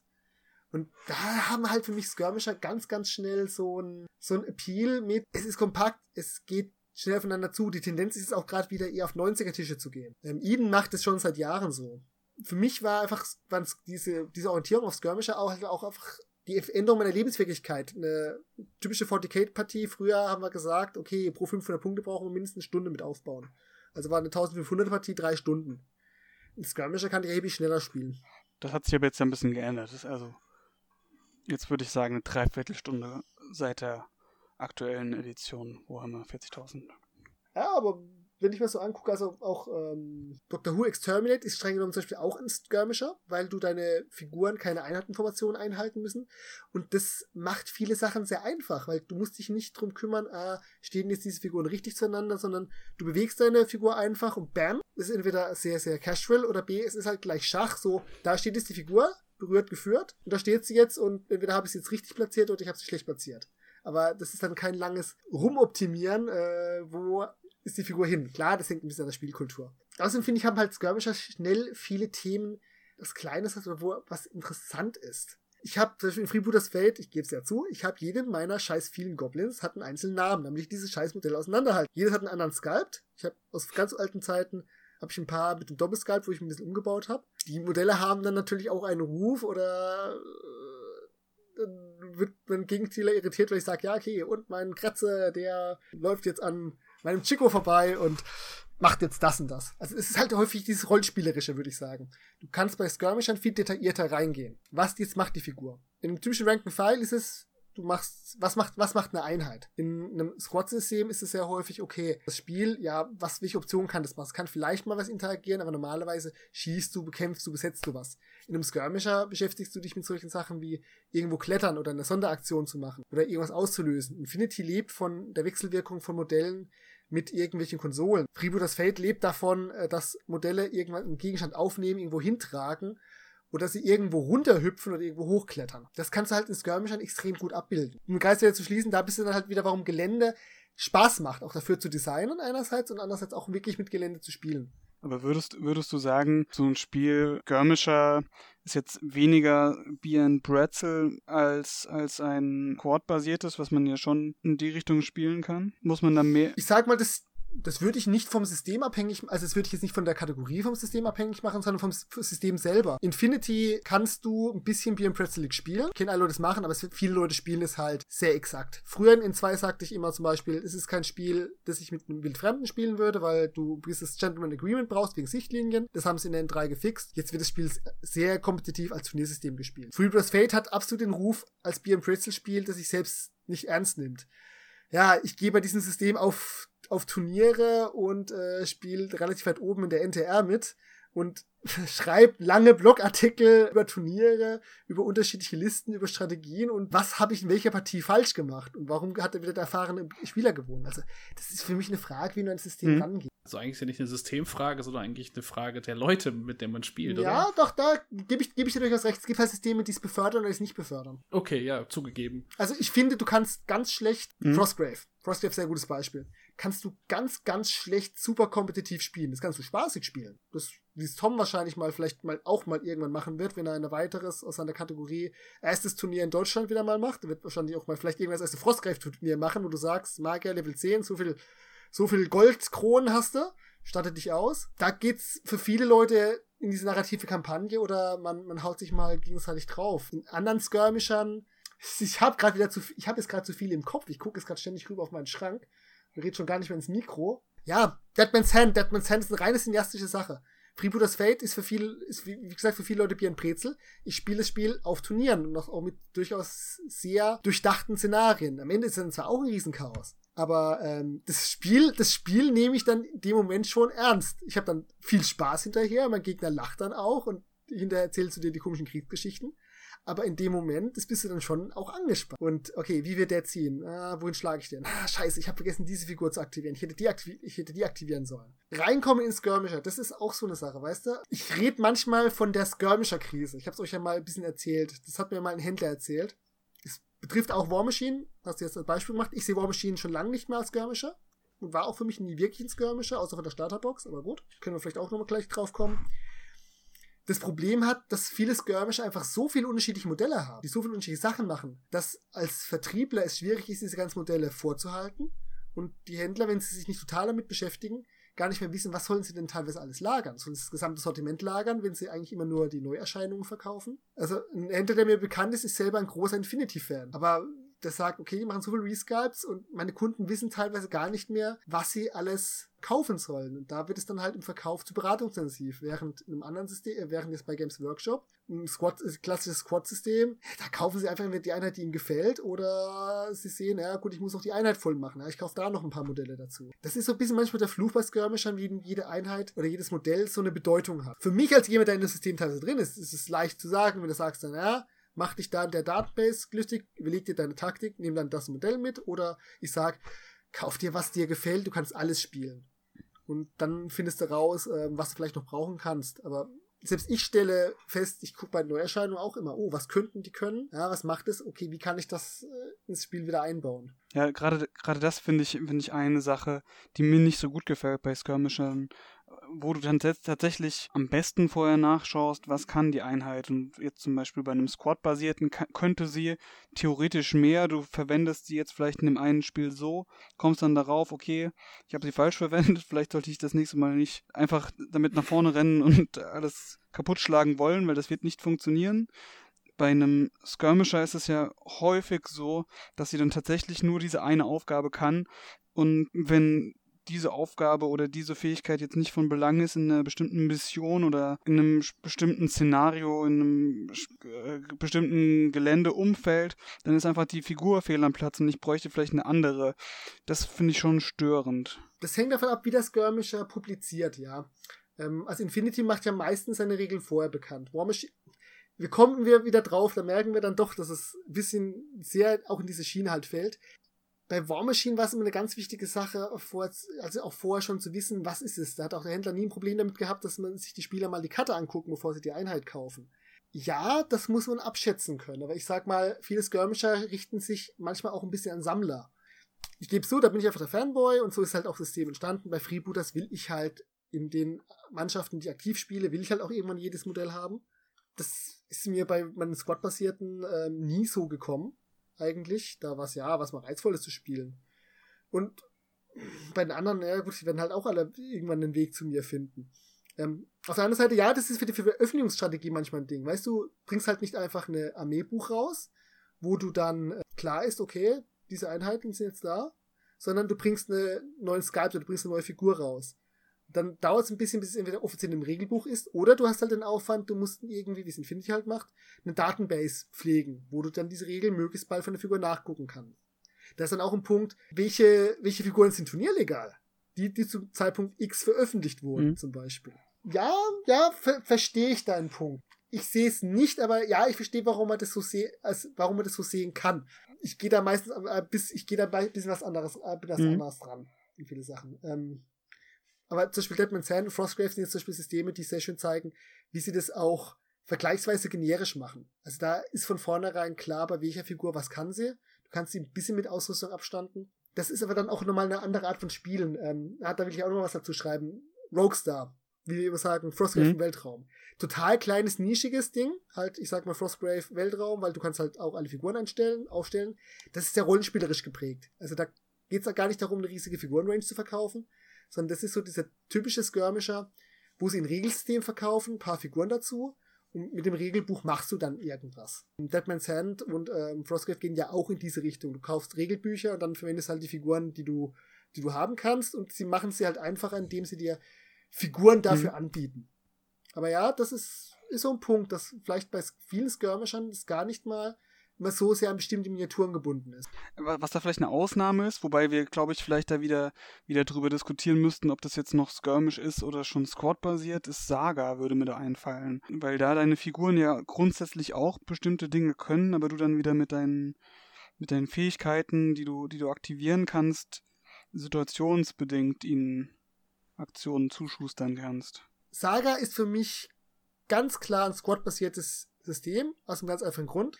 Okay. Ähm, du hast Einheiten, die eine Formation einhalten müssen. Mhm. Du bewegst, kannst zwar jedes Modell einzeln bewegen und diese Formation ist auch ein bisschen wichtig, aber du hast Abstände, die du einhalten musst. Also das ist in der Stelle genau wie 40k. Du hast eine Einheit, die muss so eng zusammenstehen. Und zum anderen, du verwendest zu viele Modelle. Eine Saga-Partie spielst du realistischerweise mit 30 bis 40 Modellen. So viel hast du bei einem Skirmisher, der viele Modelle hat, insgesamt auf dem Tisch. Aber da sind sie pro Seite. Dann kann ich deinen Skirmisher mein, meinen Skirmisher-Vorwurf nicht gleichzeitig entkräften und sagen, es gibt auch andere Systeme. Es hat nicht nachgezogen, ich war schon darauf vorbereitet, weil du irgendwann mal Saga im zusammen mit Skirmisher erwähnt hattest. Und ich dachte, nein, das ist es nicht. Deshalb sind ja auch Squad-basierte so toll, deshalb. Ja, lass mich noch. Ah, dann kommen wir zu den Squad-basierten. Ich habe aber noch was zum Skirmisher gleich. nee, nee, lass, lass weiter über Skirmisher sprechen, kein Problem. Skirmisher sind häufig sehr, sehr viel szenariobasierte. Also auch wenn sie nicht so narrativ sind, ja. ähm, geht es sehr viel häufiger darum, ähm, Siegesbedingungen zu haben, die nicht auf die Vernichtung des Gegners hinauslaufen, sondern viel häufiger Positionen besetzen, Dinge tun, Dinge von A nach B bringen, irgendwas machen. Und das ist eine Sache, die mich unglaublich anspricht. Generell in allen Systemen spiele ich am liebsten Szenarien, aber Skirmisher sind in meinen Augen noch mehr für Szenarien gemacht. Andererseits, Szenarien müssen auch für Skirmisher teilweise durchdachter sein. Ich, ich habe da so eine tolle Anekdote, das war eine meiner ersten Infinity-Partien. Der liebe, liebe Ladenbesitzer, Dennis Stamm, hat er gesagt, ah ja, komm, wir spielen es, ah was machen? Ah ja, wir spielen, wir haben deine Mitte Szenario-Ziel, das muss man sich, das muss man runter in seine Aufstellungszone holen. Ja, wunderbar, alles klar. Ein etwas erfahrenerer Spieler schaut dazu, guckt sich die Aufstellung an und sagt, okay, das gewinne ich in der ersten Runde. Wir haben es darauf vorbereitet, wir haben den mit allem, dieses Szenario mit allem abgeschlossen. Der ist hingelaufen, wir, unsere Sniper haben geschossen, der hat an ein paar Stellen zurückgeschossen, hat sich das Szenario-Ziel geschnappt und ist in der ersten Runde damit vom Spielfeld wieder runtergelaufen. er sagt, ein Szenario muss halt auch richtig durchdacht sein. Also mhm. kein Infinity-Szenario ja. würde so funktionieren. Deswegen sind die meisten auch ein bisschen komplizierter. Ja, das ist auch, auch ein Punkt, um jetzt vielleicht tatsächlich was zu deinem Systemvorschlag oder zu deinem Favorit beizutragen. Das finde ich tatsächlich gut, dass es am nächsten von den ganzen Systemtypen am klassischen Rollenspiel dran ist. Und das finde ich tatsächlich eine schöne Sache. Es ist manchmal sogar eine Sache, die übertrieben wird. Also wenn ähm, Schrägstrich Mordheim, wenn es dann nur noch darum geht, deine Figuren zu leveln oder die nur noch weiter auszustatten. Das kann, hat für manche Leute einen Reiz, aber wenn ich ehrlich bin, wenn ich Pen Paper spielen will, spiele ich Pen Paper. Da benutze ich dann zwar auch manchmal Figuren zum, zum, ähm, zum Verdeutlichen, aber wenn ich einen Tabletop spielen will, will ich einen Tabletop spielen. Dann geht es mir auch mehr um dieses Spielen und auch halbwegs verlässliche Regeln zu haben. Das kann man dann gut oder schlecht machen. Ähm, Frostgrave macht es, finde ich, okay. Du kannst ein bisschen Ungleichgewicht reinkriegen, aber es geht eigentlich dadurch, dass du halt nur deinen Zauberer steigerst. Ähm, Deadman's Hand kenne ich mich jetzt nicht genug aus. Ich glaube, da gibt es auch wenig Progression. Mordheim habe ich nie gespielt. Ich habe nur die Geschichten gehört, wenn halt eine Gruppe sehr, sehr erfahren war, ähm, war das schwierig für die anderen, da ja. nochmal irgendwas irgendwo ranzukommen. Ja gut, das ist ja immer die Unterscheidung dann halt zwischen den Kampagnengetriebenen mhm. und den eben nicht Kampagnengetriebenen. Es gibt ja auch für Squad-basierte Systeme gibt es ja teilweise auch Kampagnen. Ja, stimmt, ist ein guter Punkt. Wo das dann wahrscheinlich ähnlich laufen würde. Also das ist ja, das ist ja auch nochmal, wo man ganz klar unterscheiden muss. Ne? Ich meine, bei Freebooters Fate jetzt mal, um dein prominentes Beispiel aufzugreifen, da gehst du ja jede Schlacht quasi, deine Miniaturen können ja nicht mehr, als auf den Profilkarten draufsteht. Die können halt immer genau das. Äh, vielleicht gibt es da auch Kampagnenregeln für, bin ich mir sogar fast sicher. Vielleicht gibt es da auch eine, irgendeine Steigerungsform für, aber an sich ist ist der Sinn des Spiels ja, also der Grundkern des Spiels, die, die Grundidee war ja nicht die Kampagne, sondern war ja dann wirklich irgendwie so, okay, wir spielen jetzt ein Spiel und jeder kann genau das, was er kann. Und jetzt bei Frostgrave ist es halt genau, dass das Kampagnengetriebene halt dahinter steht. Ne? Das muss man halt auch nochmal ganz klar unterscheiden, finde ich. Da ist dann halt auch Skirmish halt nicht gleich Skirmish. Ja, da gebe ich dir absolut recht, stimmt. Aber das muss ich halt auch nochmal sagen, ähm, dieses Missionlastige, also beim, beim Skirmisher nochmal deutlich stärker als Szenario, aber auch beim Squad Base, das ist so was, was ich beim Rank and File teilweise auch so ein bisschen vermisse. Äh, Nines Edge macht das jetzt wieder verstärkt, aber gerade Warhammer Fantasy zum Ende nur so, äh, da gab's nichts, da gab's nur die offene Feldschlacht, ne? Es wurde nichts anderes gespielt in der Regel, weil war halt alles Mumpitz. So Gebäuderegeln waren von GW waren Mumpitz und ähm, Missionsziele ist mit der Bewegung halt halt tatsächlich etwas schwieriger. Nine Age macht es jetzt ein bisschen besser, wobei ich jetzt auch noch nicht so viel davon gespielt habe. Aber da versucht man jetzt auch mehr oder minder auch alternative Aufstellungen, also solche Sachen wie, weiß ich nicht, äh, die Karawane, äh, also das, das Heer zieht irgendwie auf der Mitte und der, der Angreifer kommt von rechts und links von den, von den langen Kanten und muss den Gegner angreifen und sowas, dann das gibt's jetzt auch immer mehr, finde ich auch eine ganz gute Entwicklung, aber man wird halt nie so dieses Level haben wie beim Skirmisher oder auch beim Scott Base schon nicht, dass man einfach, weil die Bewegung es nicht zulässt, ne, weil klar, die große Fliese irgendwie, die kann natürlich dann auf ein Missionsziel drauflaufen, aber da sieht man selber schon, wo das Pro und Contra ist an der Stelle, ne. Kriegst halt auch nie wieder runter. Wobei das jetzt eine Sache war, die Rune Age eigentlich hin dran hatte. Also klar, Rune Age von äh, mit Asmodee Fantasy Flight ist, war schon immer sehr spielerisch geprägt. Du meinst Rune Wars, oder? Ja, Rune Wars, ja. Rune Age ist das andere. Ach, Rune Age ist das Kartenspiel. irgendwas mit Rune. so heißt es aber nicht. Was irgendwas mit War, Mist. Ja, nee, also die hatten sich da schon so ein paar Gedanken gemacht. Ich kann, habe jetzt aber leider kein Szenario-Ziel mehr im Kopf.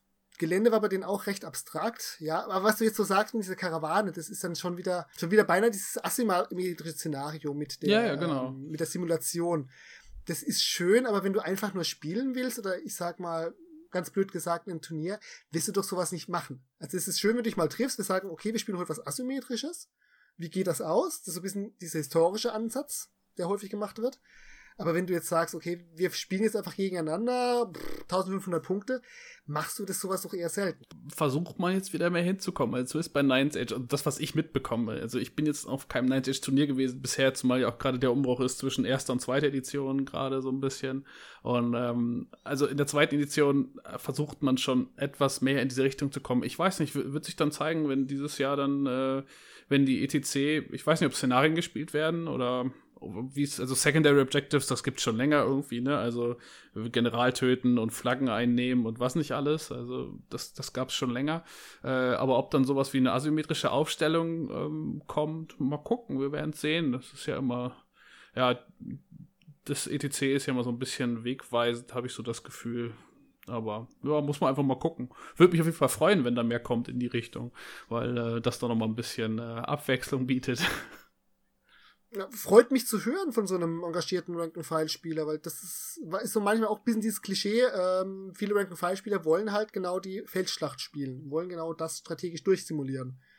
Ist für, war häufig so ein bisschen mein Eindruck, auch wenn Leute irgendwie auf meinen mein Aufruf spielt mehr Szenarien ähm, geantwortet hat nach dem Prinzip, ja, aber ich schiebe meine Blöcke nach vorne, da kann man nicht viel Szenarien spielen. Aber das würde ich jetzt, also gut, ich bin aber wieder das, der Sonderfall. Ich bin ja eigentlich, äh, selbst auf dem Turnier, ich feiere auch auf die Turniere bin ich ja oder fahre ich ja auch immer nur, immer noch als Bier- und Brezelspieler. Das ist einfach so bei mir. Ich habe da trotzdem unglaublich Spaß und ich bin froh, wenn ich den vorletzten Platz belege, weil einer früher fahren musste. Äh, und deswegen nicht letzter bin. das waren so meine letzten zwei Turniere, glaube ich. Äh, also, ja, aber auch, auch wenn wir hier zum Beispiel, wenn ich zu Hause spiele oder sowas, irgendwie, da gibt's dann halt asymmetrische Schlachten eigentlich viel mehr als die ganzen, ganzen normalen. Da gibt es dann, weiß ich nicht, die Belagerung von, weiß ich nicht, hinter Tupfingen oder was auch immer halt. Ne? Das wird schon eher asymmetrisch ja, cool. gespielt bei mir auch, weil äh, die offene Feldschlacht, gut, kann ich immer haben. Dafür habe ich dann halt auch auf dem Turnier, dafür kriege ich halt auch auf die Omme. Aber äh, wenn ich so für mich, also wenn ich dann halt privat spiele mit anderen Leuten oder sowas, dann ist es halt eher auch so mal äh, Sachen ausprobieren, äh, einfach, einfach um zu gucken, ob es Spaß macht oder nicht. Und in der Regel macht es einfach Spaß. Und wenn einer verliert, dann ärgert man sich auch nicht so großartig. Ja, cool, gut. Ja, es geht auch anders. ja, Manuel, wie geht's dir bei den Squad-basiert mit den Szenarien so?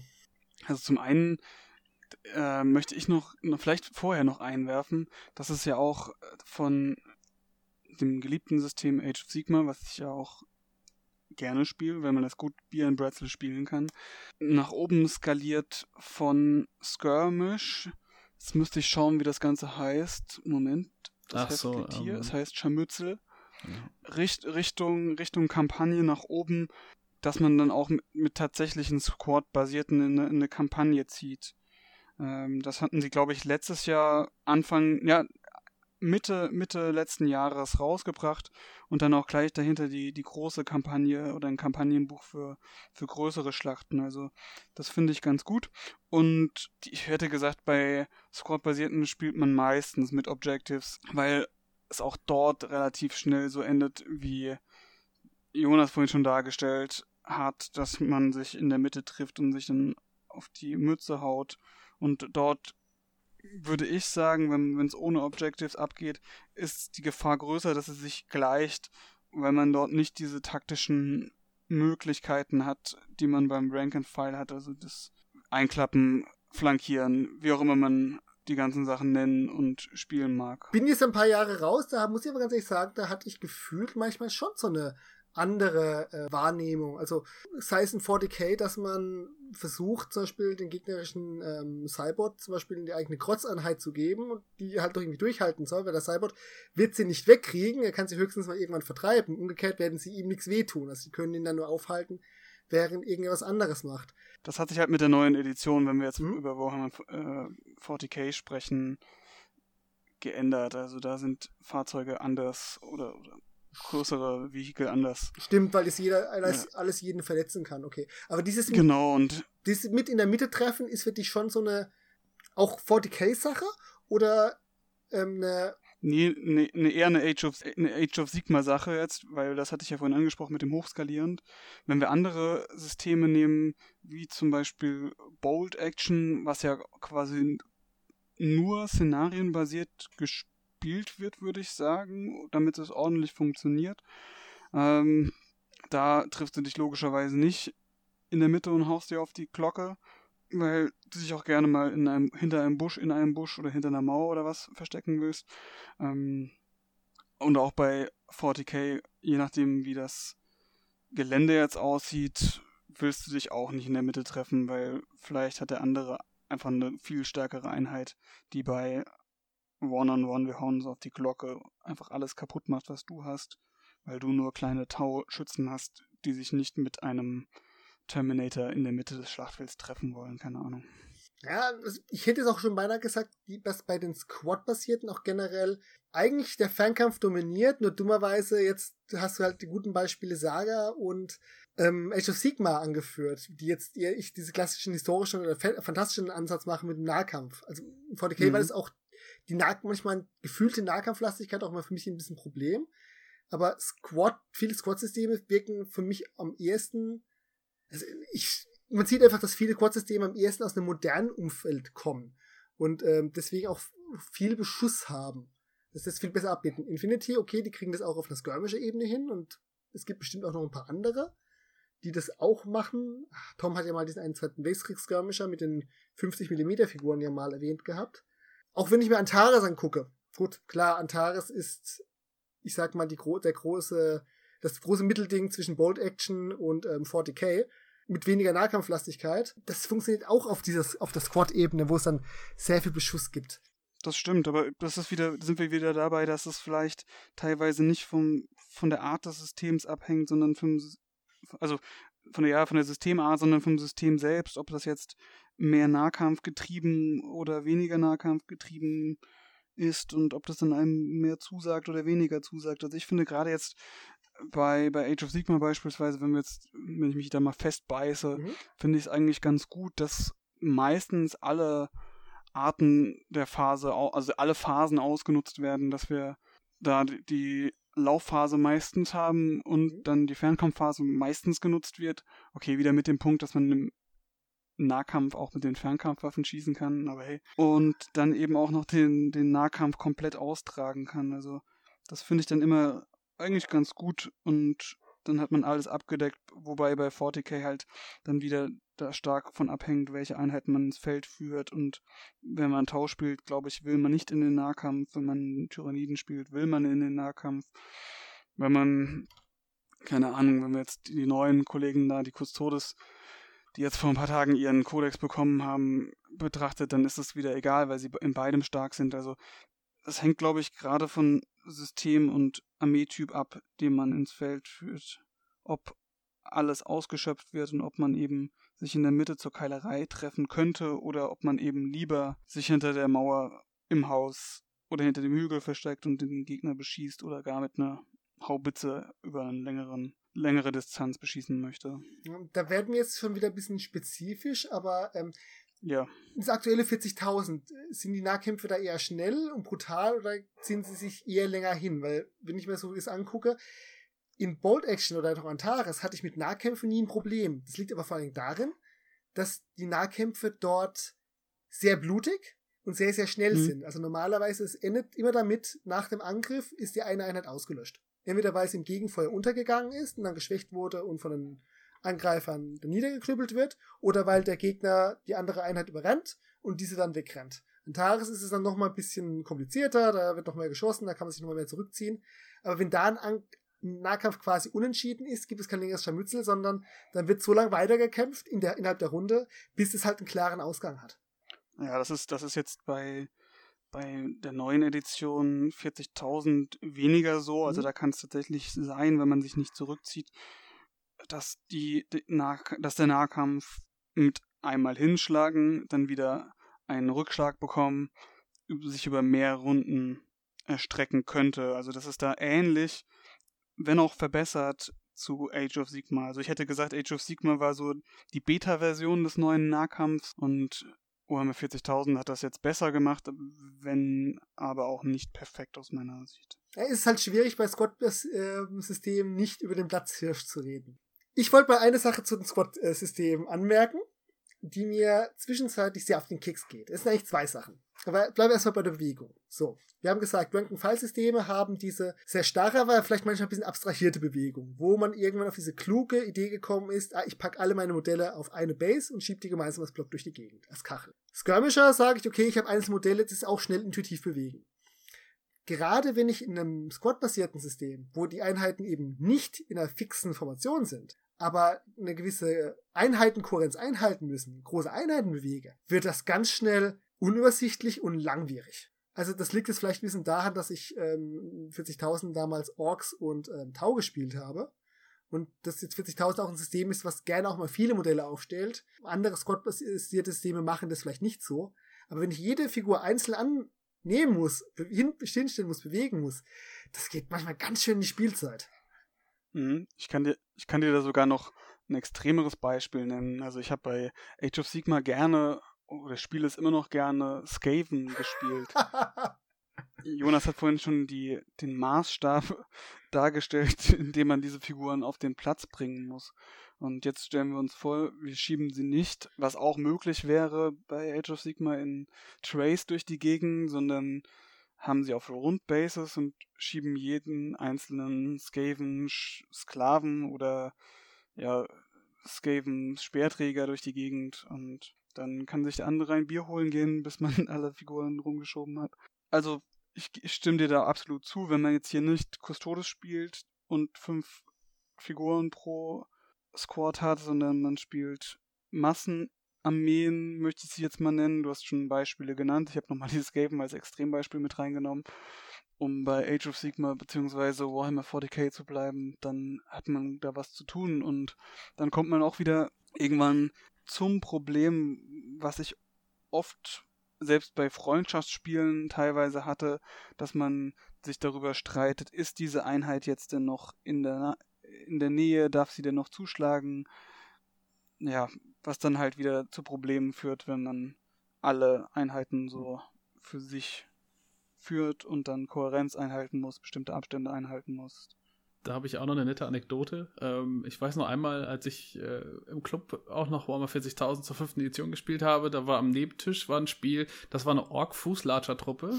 äh, ich glaube knapp 200 Orks gegen eine Necron-Liste mit keiner einzigen Schablonenwaffe. Also ich habe in der Zeit, glaube ich, zwei Spiele geschafft und die waren immer noch nicht durch. Also das war echt der Wahnsinn. Ich glaube, die haben vier, fünf Stunden an diesem Match gesessen, weil einfach diese Bewegungsphase der Orks einfach so ewig gedauert hat. Gut, das ist halt natürlich schon ein sehr krasses Beispiel, aber trotzdem, es war, ähm, ja, es war herrlich mit anzusehen. Seht ihr da, also im Squad basierten den Appeal, auch solche großen Sachen zu spielen, auch so lang zu spielen? Oder ist es eher für euch eine Sache, die ihr sagt, ja, das, das, das schreckt mich an der Stelle ab? Es gibt ja auch Squad-basierte, die das anders lösen, den kleineren Maßstab haben, aber das Risiko hier mit der Skalierbarkeit sehe ich immer. Ich habe auch nie kapiert, wie man, man 40.000 Armageddon spielt, auch wenn sie da äh, ein paar Mechanismen reingebracht haben, ist es letzten Endes immer noch, ich habe einen Haufen Riesenmodelle. Ich führe meine gesamte Einheit auf, also meine gesamte Armee auf, alles stelle mal auf, was ich da habe. Und ja, gut, dann wird halt der große Pizzateller mal ausgepackt, Modelle weggestellt. Aber die Partien gehen dann problemlos in Tag oder sowas. Ähm, also ich finde, äh, ich finde das ganz ehrlich mhm. ganz cool, weil das lässt einfach äh, mir als Spieler, natürlich aber auch den Entwicklern, aber lässt mir als Spieler äh, einfach auch so ein bisschen ähm, ja, den Entfaltungsspielraum, ne? Also jetzt bei, beim Skirmisher, wo ich dann halt wirklich so meine Einzelmodelle habe und dann ist die Variation vielleicht, der eine hat zehn, der andere hat vielleicht acht Modelle, weil seine vielleicht stärker sind oder ich weiß nicht genau, wie hoch jetzt die Diskrepanzen sind, ne? Also, aber es ist schon sehr ähnlich. Aber während ich dann sage zum Beispiel so, Mensch, heute spiele ich mal 200 Orks zu Fuß und aber morgen habe ich Bock auf eine Mac-Liste und dann habe ich halt vielleicht nur 20 Modelle auf dem Tisch oder sowas. So ähnlich habe ich das Break and File ja auch. Dann sagt der eine irgendwie, ach, heute spiele ich mal äh, alles in großen Blöcken und morgen spiele ich MSU, also mehrere kleinere Einheiten oder sowas. Oder morgen spiele ich eine Plankler-Liste, wo ich den gleichen Kram hätte wie beim Squad-basierten, wo dann alle Modelle einzeln zu bewegen sind. Ich finde, das ist einfach, das ist einfach was Schönes, weil man tatsächlich auch dann aus seiner Armee noch ganz viele unterschiedliche Sachen rausholen kann. Und ich bin auch, habe auch überhaupt kein Problem. Ich habe auch schon Spiele über zwei oder drei Tage gespielt. Da habe ich überhaupt keinen Stress mit. Ich finde, das macht total viel Laune. Also auch Ap Apokalypse, äh, früher da irgendwie, wir haben in einem Wohnheim gewohnt mit mehreren Leuten ähm, und hatten da, haben unter anderem da diese, diese Kneipe da auch bewirtschaftet, die da unten mit drin war. Und wenn wir wussten, aha, die nächsten vier Tage ist da nichts, dann haben wir halt auf dem Fußboden gespielt, da irgendwie zu sechs standen wir dann da und haben da Warhammer 40.000 gespielt mit allem, was halt rumlag.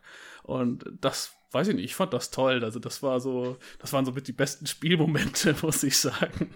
Ja gut, wenn es Spaß macht. Was, was hat dich dann trotzdem davon weggeführt?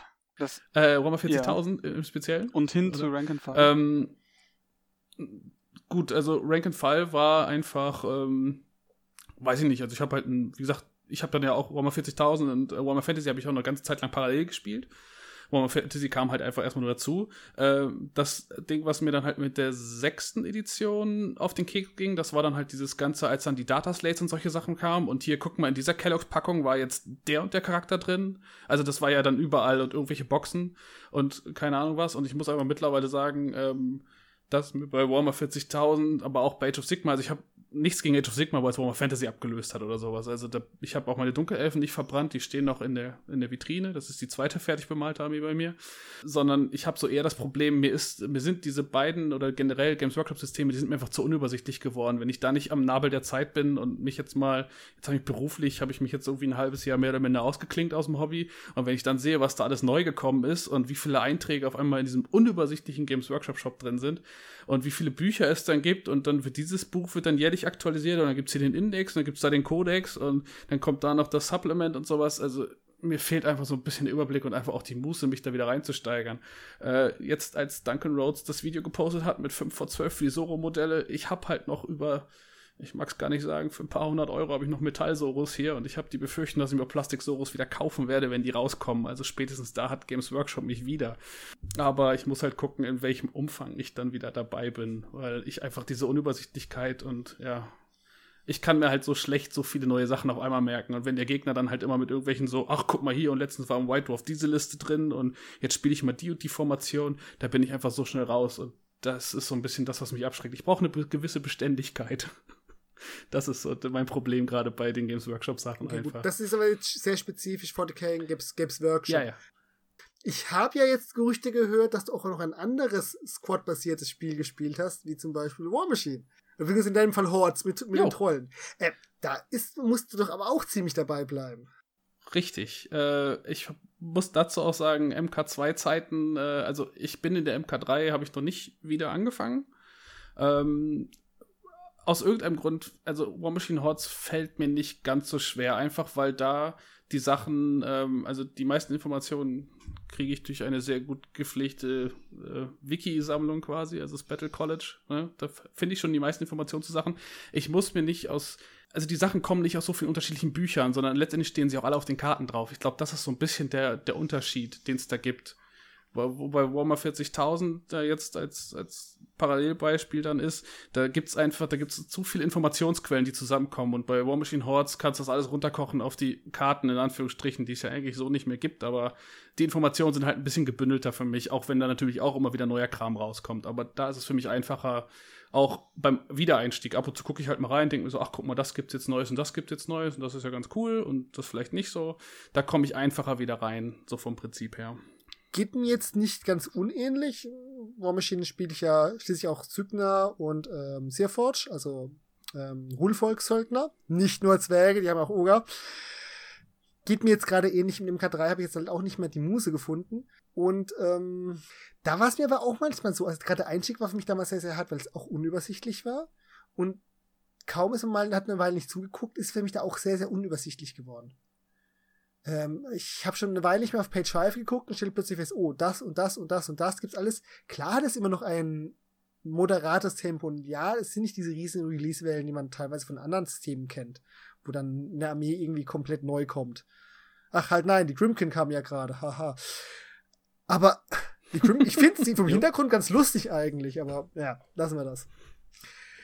Aber es, ist, es wird auch so schnell so unübersichtlich und ich habe dann auch festgestellt, gut, War Machine geht schnell. Bei uns ist leider die Community ein bisschen auseinandergebrochen. Aber ich muss auch Zeit aufwenden, mich beschäftigen. Und das ging dann halt auch in meiner Lebenswirklichkeit an Kindern im Gegensatz halt zu Skirmishern ähm, dann vorbei. So, ein Punkt, der sich aber jetzt hier in unserer Diskussion oder in unserem Gespräch durchzieht, ist doch eigentlich, wenn ich das so richtig auffasse, dass vieles gar nicht am System hängt, also an, an, an einem Art des Systems hängt, sondern an Hersteller oder spezifisches System selbst, oder? Seht ihr das auch so? Ja und nein. Probleme und, und, Vorteile und so weiter. Ich wollte jetzt auf das gleiche kommen, ja, weil wir haben es jetzt langsam mhm. ziemlich auf Systeme eingeschossen. Ich muss aber sagen, es gibt so, also es gibt so ein paar grundsätzliche Probleme, die ich finde ich bei ähm, den jeweiligen Typen schon sehe. Deswegen habe ich ja auch jetzt durch diese Plauderrunde ein bisschen eingeladen, das vielleicht ein bisschen rauszuheben. Aber symptomatisch wird es, denke ich, in jedem einzelnen System. Und äh, du findest für vieles auch nochmal ein gutes Gegenbeispiel. Aber so ein paar Sachen erkenne ich, erkenne ich schon wieder, warum mich zwar ein paar Squad-basierte interessiert haben. Mhm. Nennen wir, nennen es, nennen wir es, an, nennen wir es bei Namen. Ich habe äh, durchaus Interesse an Saga, wo ich auch einiges dafür gemalt habe. Ich habe baue ein Bold Action in meinen Kanadiern auf und ähm, ich habe auch durchaus Interesse an Antares, aber letztens umgesetzt und gespielt habe ich all diese Systeme nicht mehr. Ich bin bei meinen paar Skirmishern geblieben. Was ich auch noch mal sagen, und das ist für mich auch so ein Problem bei Squad-basierten, vor allen Dingen, dadurch, dass jedes Modell einzeln beiträgt, aber auch in manchen Ranked File-Systemen, so immer dann, wenn es sehr um das einzelne Modell geht. Würfelmechanismen, wie viele Würfel geworfen werden. Ja, es gibt durchaus Skirmisher, wo manche Sachen komplex werden oder wo man auch einige Sachen nachwürfeln, nachwürfeln muss. Auch ja, auch in War Machine, wenn ich mit jedem Modell einzeln angreife, das kann in der Angriffsphase auch ganz zeitaufwendig werden. Aber ich habe nirgendwo diesen Effekt von, wir bleiben bei dem schönen Beispiel, dem klassischen 30er Ork-Boy-Trupp, von jedem, jedes Modell seine zwei Attacken hat. Und dann kriegst du auch eine zusätzliche Nahkampfwaffe, hat seine drei Attacken. Und weil es im Angriff ist, hat es noch seine vierte Attacke. Und dann rauscht dieser ganze Trupp, weil er halt mal zufällig keine Beluste bekommen hat, rauscht den Gegner rein und ich muss meine 120 Attacken würfeln. Das ist auch in manchen Rank-and-File-Systemen so. Manche machen es etwas abstrakt, dass sie sagen, die Base hat halt so viel Würfel und wir skalieren das hoch. Aber das ist für mich auch ein großer Punkt, wo ich echt froh bin, davon wegzukommen, worauf ich auf eigentlich nicht so richtig Bock habe. Den großen Würfeleimer würfeln. Das ist mir dann auch egal, ob ich den jetzt dreimal würfeln muss oder nur einmal würfeln muss. Also das ist mir die Spielmechanik an der Stelle egal, sondern einfach der Punkt, jedes Modell trägt seine Würfel bei oder noch mehr als einen Würfel bei. Und dann wird der große Würfel einmal ausgewählt. Und dann ist erstmal Würfelsortieren angesagt. Da könnte ich die Wand hochgehen. Dafür haben wir Statistik. oh, oh, oh. Ah, Jonas, da habe ich mir nicht genau den richtigen erwischt. Ich behaupte, du, ja, es gibt manche Skirmische, die sind zufällig, aber ich stehe unglaublich auf Statistik. Ich stehe unglaublich auf Statistik. Und sehr viele Skirmisher, finde ich, haben auch ähm, sehr schöne Mechanismen, die auch Wahrscheinlichkeitsverweilungen update, ähm, einfach updaten. Aber ja, ich stimme dir zu, du bekommst die Statistik dadurch, dass du viele Würfel würfelst und diese eventuell nochmal mehrfals würfelst. N ist hoch, ja. ist einfach so. Also, ja, Gut, aber ist jetzt für mich auch kein Grund, dass ich das mag. Keine Ahnung, ich habe mich einfach, ich habe das immer so gehabt. Viele Würfelwürfel. Das war eine Umstellung zu War Machine Hordes, wo es dann so wenige waren auf einmal. Aber, also im Vergleich. Ja, jetzt, zu, jetzt äh, kommen wir da mal mit Statistik. Da hast du statt die, deinen, äh, deinen gleich verteilten Wahrscheinlichkeiten, die halt ihre Gauss-Verteilung dadurch kriegen, dass du viele Würfel würfelst, hast du da in jedem Wurf schon mit einem 2W6 eigentlich eine wunderschöne Gauss-Kurve, einen Sweet Spot hat, den du hin und her schieben kannst. Da kannst du mit Boni sehr, sehr viel ausrichten. Ähm, Du dann ja, hast ja, deine ganzen Mechanismen äh, hoch und runter. Also gefühlt, gerade War Machine machen viele Leute am Anfang manchen statistischen Fehler, dass sie Statistiken noch nicht abschätzen können oder lässt da ganz schnell Statistiken rechnen. Oder auch andere Sachen. Also ich, ich kenne viele Systeme, die eben gerade vom klassischen D6 weggehen, um eine schöne Glockenkurven irgendwo sich hinzubauen. Und das ist für mich immer noch, immer noch, das jetzt kommt der Fanboy wieder durch, ja. Ähm, das ist immer das Schönste an Freebooters Fate, dass dein Kartenstapel aber sowas von wie die Werte sind, eine Gauss-Verteilung hat, dass ich manchmal mich echt, echt totlache, wenn Leute ähm, sich wundern, warum jetzt das kommt und was da nicht kommt. Die Frage ist immer, wie ist die Varianz? Aber ich glaube, da machen wir vielleicht mal irgendwann mal unseren äh, mathematischen Podcast für äh, die Special Interest Gruppe. Oh ja, bitte, mit eigenem R-Skript, was wir ja, Das darfst dann du schreiben. Ja? Okay, aber es ist für dich einfach eine Gewöhnungssache. Also ganz ehrlich, ich war so froh, davon wegzukommen. Und das ist, das ist für mich ein Punkt, zu manchen Sachen nicht zurückzugehen. Saga, da geht das, weil du klar limitiert hast, was die Maximum an Würfeln ist, die nur bei, beikommen können. Boat Action kann ich jetzt nicht so abschätzen, aber dadurch, wie groß dein normales Trupp ist, geht, bleibt das sehr, sehr schnell. Da wirfst, da wirfst du auch keine 30 Würfel. Eben. Aber wenn ich überlege, wie mancher Tyrannidenspieler äh, mal das Kotzen gekriegt hat, als ich meine frischen Ballerboys ausgepackt hatte und die alle fröhlich mit ihren Wummen feuernd vorangestürmt sind und dann euch noch, noch in den Nahkampf und nochmal draufgehalten wird. Das war dann schon immer echt die Würfeleimer. Oh, yeah. Ja, man muss das auch wollen, ne? Das ist auch wirklich reine Geschmackssache, glaube ich. Also da muss man schon wissen, worauf man sich einlässt.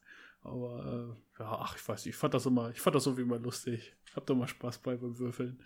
Und äh, ja, wenn man dann schon auf, auf ja, wenn schon die, die, normale Würfelplatte schon nicht reicht, weil sonst die Würfel gar nicht mehr ausrollen können, ja, dann, dann, dann läuft es doch erst richtig. Also ich weiß auch mal, als wir einmal bei uns gespielt haben, da kam die Nachbarn irgendwann runter und hat gemeint, ob wir auf den Kickertisch unten stehen hätte, weil wir halt den ganzen Tag Würfel geschmissen haben auf so eine MDF-Platte, ne.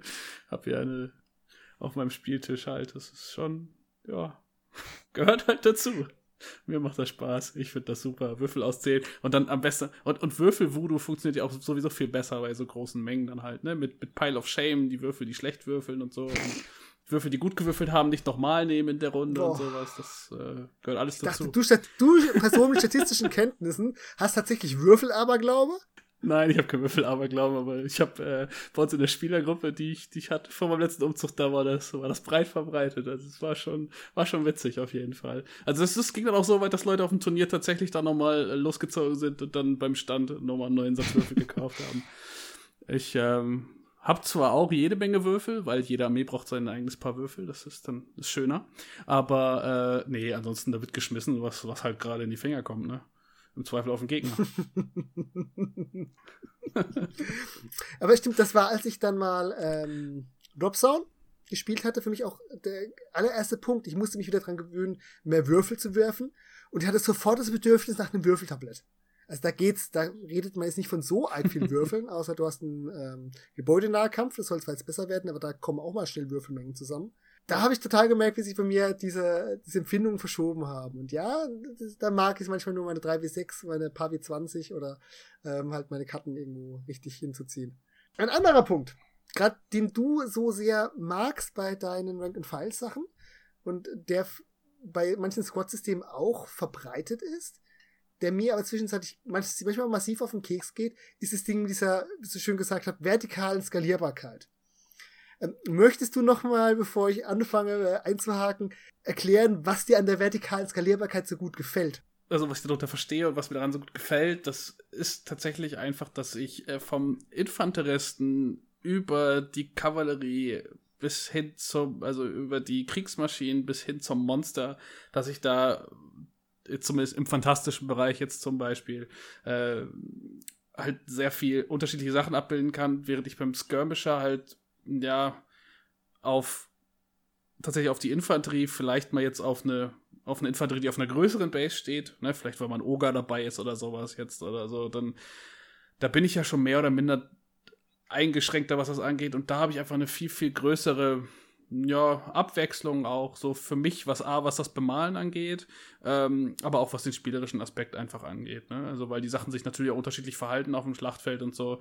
Äh, das macht für mich einfach unglaublich viel Reiz aus und das sieht für mich sieht das auch sehr, sehr schön aus, wenn dann halt der, der Riese noch hinter dem Regiment herläuft, äh, seine Keule schwingt und ähm, solche Sachen. Das gefällt mir einfach sehr gut. Ja, und das ist so für mich diese vertikale Skalierbarkeit. Ist es für dich vor allen Dingen diese optische Sache oder auch spieltechnisch, dass du sagst, okay, zusätzlich zu einem Steinschere Papier Regimenter gegeneinander, hast du auch noch mal was, was besser ist gegen große Sachen und Sachen, die schlecht gegen große abschneiden oder? Ja, also beides. Also das optische sowieso überhaupt, warum ich überhaupt Rank and File spiele, äh, ist, also das Optische ist immer das, das Vordergründige von mir, weil ich das einfach unglaublich schön finde, äh, wenn bemalte Rank-and-File-Armeen auf dem Tisch stehen. Ähm, und da eben halt auch diese, diese, ja, diese Höhenniveaus dann quasi auch mit drin sind und einfach diese unterschiedlichen Sachen, aber auch vom Spielerischen halt einfach her, weil äh, jetzt, weiß ich nicht, jetzt der Riese, der kann halt anders laufen, der ist jetzt nicht, der ist jetzt nicht so verfahren jetzt wie ein, äh, wie ein Block, der sich, der sich nur stringent nach vorne bewegt mit seinen Schwenk, sondern der kann halt auch sich freier bewegen und die Kavallerie, die kann, äh, die kann weiter und äh, weiß ich nicht, der, der Adler, der kann noch weiter, weil er fliegt und kann dafür das Gelände halt ignorieren und überfliegen und so. Also das finde ich schon auch vom Spielerischen her gibt einfach nochmal ein bisschen mehr Abwechslung. Deswegen bin ich wahrscheinlich auch mehr im fantastischen Bereich als im historischen bei Rank and File, wobei ich da auch zurzeit liebäugel mit historischen Sachen. Äh, nur eine Nachfrage, was, womit liebäugelst du da genau? Ja. Äh, bei Fire and ah, Sword okay. tatsächlich. Oh, oh. Ähm, Polen stehen drauf. Halt 15 mm. Weil, gut, der, ja, der, der Maßstab ist äh, halt mal was anderes tatsächlich auch. Also es ist dann halt 15 mm, es ist halt Stands und keine Einzelminiaturen mehr. Und ja, ich muss halt auch sagen, also es ist vom, so was ich bisher vom Regelwerk gesehen habe, es ist nicht so viel, was ich dann mehr dann noch in den Kopf prügeln muss zu den anderen Sachen. Deswegen ist das schon, schon, schon ganz nett. Also ich, ich bin ein Liebburger, muss halt aber auch gucken, ob ich meine Frau davon überzeugt kriege oder ob, also sie möchte auch was Historisches machen, aber ist die Frage, auf was wir uns letztendlich einigen werden. Ähm, ja, weil das ist so letztendlich, wenn man, wenn man guckt, wir hatten es ja vorhin schon mit den historischen Systemen, wird es ein bisschen schwieriger mit, mit Spielpartnern. Ich habe halt den Vorteil, meine Spielpartnerin, die sitzt halt hier zu Hause und äh, wenn die sagt, das Spielsystem spiele ich mit dir, dann ist das halt immer toll. Und wenn ich jetzt anfange, ich sage bei Fire and Sword und sie sagt aber, nee, ich mache Hell Caesar, dann haben wir halt beide nichts davon. Ja, ich, ich hätte jetzt gerade mal dein, deine Argumentations- oder deine Frage aufgegriffen, weil ich finde zum Beispiel dein, die Hochskalierbarkeit, die gibt es auch bei den Squad-basierten. Also da haben wir auch die kleinen, die großen. Also weil, weil Christian das auf Rank and File gemünzt hatte. Also ich finde, das ist auch eine Sache bei den Squad-basierten hier. Vor mir steht dieser Archaon-Kollege, dieser riesige, was ist das? Chimäre, Drache, call it whatever you want. Der ist riesig und dann habe ich hier so einen Skaven auch noch nebendran stehen, der ist halt mini klein und das hat man hat man also hier genauso. Ja, ich meine, das, das, das beste Beispiel ist doch eigentlich letztendlich 40k vom, von der, von, von der Schwarmbase bis hin halt zum, zum, was haben wir mittlerweile für Titan? Ich meine, Emperor haben wir noch nicht, aber Warlord Titan oder was ist das? Ja, ne, siehst du, also das ist ja schon, das sind ja Unterschiede von ne, Zentimeter Höhe bis hin zu, ich weiß nicht, wie viel der hat. Der ist ja riesig auf jeden Fall. Gut, der siehst du jetzt auch nicht in der Standardliste, aber ähm, da, ich denke, das ist schon so das eines der besten Beispiele für, für die vertikale Skalierbarkeit. Also, aber auch, auch Bold Action, ne, hat ja auch von der Infanterie, hat dann, gibt's ja auch Panzer dann halt irgendwie zum Beispiel. Ne? Also jetzt nicht so viele in der Masse in der Regel, aber da fährt dann ja auch schon mal ein Sherman durch die Gegend ja, das ist das, was mich jetzt an den historischen Rank-and-Files eher mal reizt. Es gibt unterschiedliche Nischen. Schlagwort Pike Shot, die arbeiten damit, ist ganz wichtig, du hast immer diese Dreiteilung, du hast deine Infanterie, du hast deine Kavallerie und du hast deine Artillerie. Ohne eines, ohne alle drei Sachen würde kein Feldherr in dieser Zeit versuchen loszuziehen, auch wenn er manche Sachen mal ein bisschen mehr oder weniger gewichtet. Und da sind auch Unterschiede drin. Und ich habe auch kein Problem damit gehabt, in, äh, oder habe auch keine Probleme damit, in Bold Action ähm, meine einfach Infanterie und dazu einen Panzer zu haben. Oder in Antares, was ist ja ähnlich abbildet, ja, da hast du halt dann mal die entsprechend große Drohne und Transporter. Das war für mich immer wunderbar. Nur die Ebene dann drüber, das ging mir dann immer ganz, ganz flott auf den Keks. Also in, in, ähm, in Warhammer, okay, ich habe meine Infanteriebase. Ja, ich will, ich will, ich will ja, ich will ja meine Infanterie gegeneinander schicken. Ich will ja Regimenter miteinander haben. Ja, und okay, gut, weil es fantastisch ist, habe ich dann noch mal vielleicht eine monströse Infanterie. Dass ich dann aber noch mal irgendwie den großen riesen Drachen haben muss oder den Greif haben muss, der sich du einfach nur durch als Einzelmodell durch die ganze das Regiment durchschlachtet, weil das Regiment trotzdem einfach durch die Masse standhält. Das heißt immer so, ah und dann noch ein Riesenober drauf. Oder 40, bei 40k, als dann noch die Flieger dazu kamen, als dann noch größere Sachen, die Knights, die noch größeren Sachen. Apokalypse war für mich ein lang, ganz großes Rudertuch, denn die Titan, das ist dann für Leute, die dieses Spiel, das System leben wollen. Den ganzen Hintergrund, ja, schon schön, aber mir geht's halt dann um das Spiel und das brauche ich dann nicht die extra die großen Sachen drin. Und schönstes Beispiel, War Machine. War Machine war schon immer auch, das ist ja auch einer der Reize ist, deine Infanterie, deine, deine etwas stärkeren Solos, die ziemlich überpowerten Anführer mit den Warcastern und das deine Warjacks. Als dann die Battle Engines aufkamen, ich habe bis heute keine Battle Engine, okay, das konnte ich mir noch gefallen lassen. Als dann die ersten Kolosse aufkamen, das ist in meinem persönlichen Meta nie angekommen. Ich habe bis heute keinen Koloss. Es gäbe vielleicht mal einen, der mich reizt, aber auch eher nur, um es als Modell zu haben. Nicht, dass ich das auf ein Spiel einsetzen will. Das war immer so eine Sache, ach, ich will noch das Spiel spielen, nicht noch das eine, was noch oben drauf gesetzt ist und noch das super riesengroß Modell und noch das Ding, das ich brauche und oh. ja, dann habe ich angefangen Skirmisher zu spielen. Mhm. Kann ich, ich, ich kann das sogar bis zum, bis zum gewissen Grad verstehen, aber ich glaube, da unterliegt oder das Spielsystem dem Marketing und dem Vertrieb, der dann das Grand Epic noch rausbringen möchte und eben das Centerpiece, wie auch immer. Ich glaube, das, das ist dann da an der Stelle der Punkt, warum das, das Spiel dann gebrochen wird und dann noch was Größeres, was vielleicht auch spielerisch jetzt nicht den allergrößten Sinn bringt, mit eingebaut wird.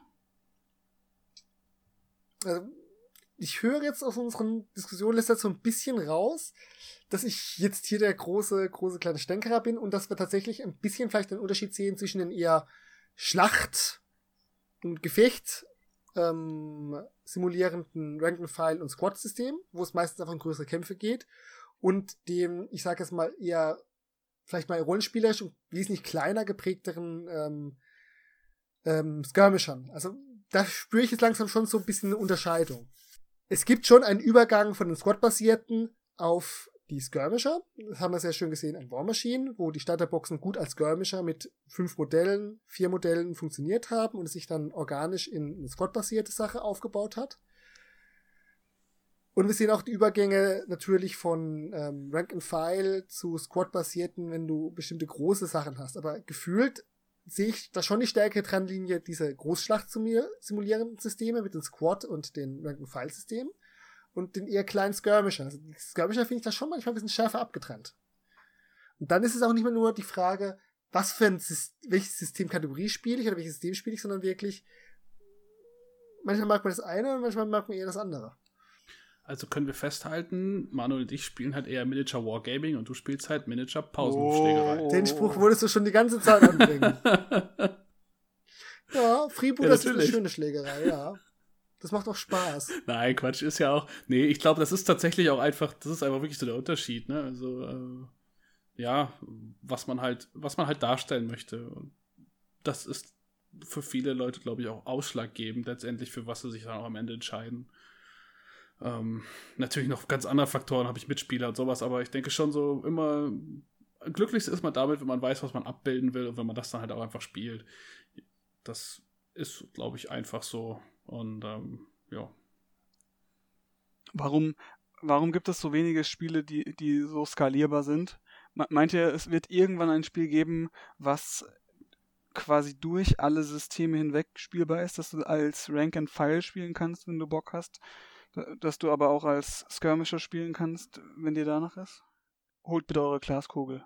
Also den Sprung weiß ich nicht, ob, ob, wir, ob wir den hinkriegen. Also was es natürlich, was natürlich schon gibt, mehr oder minder, ist ja dann, äh, also vom, vom, vom, vom Kleinen, also dass man wirklich mit zehn Modellen spielt und dann äh, das Ganze dann quasi einfach in die, in die, in die Breite geht. Ne? Ja. Also, äh, ja, ich meine, 40k hat ja letztendlich auch durch das erweiterte, du hast, du fängst an vielleicht, wenn du sagst, du fängst an mit Necromunda oder sowas irgendwie und, und äh, erhöhst das dann oder was es da mittlerweile noch alles gibt. Ich bin da nicht mehr ganz so firm. Ja, bei, bei Age of Sigma, ähm, was, was ich vorhin geschildert habe, diese, ähm, schon dieses Scharmützel, was du tatsächlich dann als einzelne Figuren spielst, obwohl du quasi einen Squad darstellst und was du dann aber, wenn du zwei, drei, vier, fünf Partien gemacht hast, Richtung Squad aufgebaut hast und dann eben in die große Kampagne übergehst, die dann auf Squad gespielt wird. Also da lässt sich dieser Übergang abbilden, aber eben dann geht es nicht weiter, dass du dann nochmal hochskalieren kannst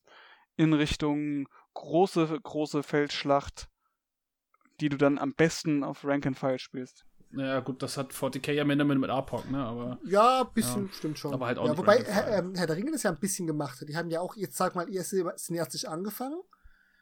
vielleicht manchmal ein bisschen klänklerisch ja. und ähm, okay, gut, dann hast du halt deine Einheiten gehabt und dann hast du irgendwann angefangen, die deine Rundbases halt in Dis die Display-Places zu stellen. Ich will jetzt nicht sagen, dass der Ringkrieg das große, große Taktikspiel war, aber das wäre es ein Beispiel gewesen. War, war, das nicht auch eher der Tatsache geschuldet? Also es war ja nicht so, dass die, dass die Systeme parallel bestanden sind, sondern eher, dass das System sich, dass ja ein System neu gekommen ist und das alte weggefallen ist und man quasi dann den Übergang vollzogen hat. Oder sehe ich, ich, ich weiß nicht mehr genau, wie das war bei, äh, bei Herr der Ringe, aber so hatte ich das jetzt gerade in Erinnerung gehabt. Das ist gut möglich. Also dieses, diese, dieser Übergang, dass man sagt, ich, ich, ich meine zumindest, es war so, dass da war ja viel Wandel drin mhm. bei, bei Herr der Ringe, wenn ich das noch so halbwegs auf dem Schirm habe. Und dass dann halt irgendwann das System weggefallen ist, dann hat man gesagt, okay, jetzt kommt das Neue, jetzt müsst ihr halt eure Miniaturen oder könnt ihr eure Miniaturen alle in den Regimentsbase stellen, weil es jetzt quasi Rank and File ist. Aber es ist ja nicht so, dass du sagst, so, okay, ich fange jetzt mit diesem Spielsystem an und dann skaliere ich das über die Zeit, äh, indem meine Armee wächst und dann komme ich halt quasi zum, zum nächsten Schritt. Oder wie ich Bock habe, das Spiel wieder das alte, weil es halt noch genauso gibt und genauso supported wird, sondern ich glaube, das war eher ein ja, wirklich einfach einen, einen Schritt, der, der da, den dem einfach dadurch geschuldet war, dass das System, glaube ich, sich weiterentwickelt hat, beziehungsweise ein altes weggefallen ist. Aber ich will mich da jetzt auch nicht festlegen, aber das war so das, was ich da abgespeichert ja, habe. Gehe ich mit. So, jetzt nochmal auf dein Beispiel mit Age of Sigma zu kommen. Ja. Ich kenne es jetzt ein bisschen vom 40k her. Ist das für dich gefühlt dann auch noch dasselbe Spiel oder hast du da, wenn du das auf Skirmisher spielst, eher ein unvollständigeres Spiel. Ich habe nämlich häufig das Gefühl, ja, du kannst viele Systeme mit weniger Modellen spielen, aber das ist meistens so dieser Lernen-Heranführfaktor. Und ganz schnell ist man eigentlich an so einer bestimmten Kurve oder einer bestimmten Punktzahl angekommen, die gespielt wird. Ähm, War Machine, du könntest problemlos 15 Punkte War Machine spielen, aber da ist es noch nicht so richtig gut balanciert. Deswegen werden, ich rede jetzt von MK2-Zeiten, wurden 35 oder 50 Punkte. Uns am liebsten interessanterweise 72, 42 Punkte gespielt. Jetzt hat es sich ja so grob verdoppelt. Auch in 40k haben sich, oder in, äh, in, War, in Warhammer, haben sich ja bestimmte Punktzahlen als Standard etabliert.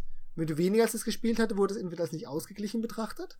Und bei mehr haben die Mechaniken teilweise nicht mehr gegriffen. Das hatte ich niemand davon abgehalten, 3000 Punkte Schlachten 40.000 zu spielen.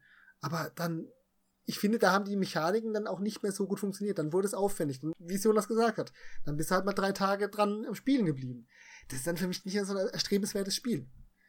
Deswegen sehe ich das mit der Skalierbarkeit schwierig.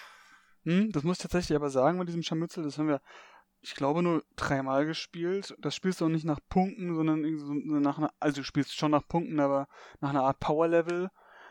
Und das hat das, da hat das Spiel leicht abgeänderte Regeln, ein bisschen vereinfacht manche auch eben auf einzelne Figuren angepasst äh, und runtergebrochen. Keine Ahnung, die Moral wird von deinem Anführer quasi abgezapft, solange der auf dem Feld ist für alle Figuren und noch andere mehr, aber ja, ähm, sei es drum, es hat dann genauso lange gedauert wie ein, keine Ahnung, 1000, 1000 Punkte Spiel und war jetzt auch nicht sonderlich spannend. Also, ja, du kannst es so spielen als Scharmützel, aber ich glaube, es macht mehr Sinn, es als Squad-based zu spielen. Und vielleicht ist es tatsächlich nur so eine Art Anfängerspiel, um dich an das Squad-based heranzuführen, was natürlich unterstützen würde, dass skirmische Anfängerspiele sind, aber das haben wir vorhin ja schon besprochen, dass es eigentlich nicht ist.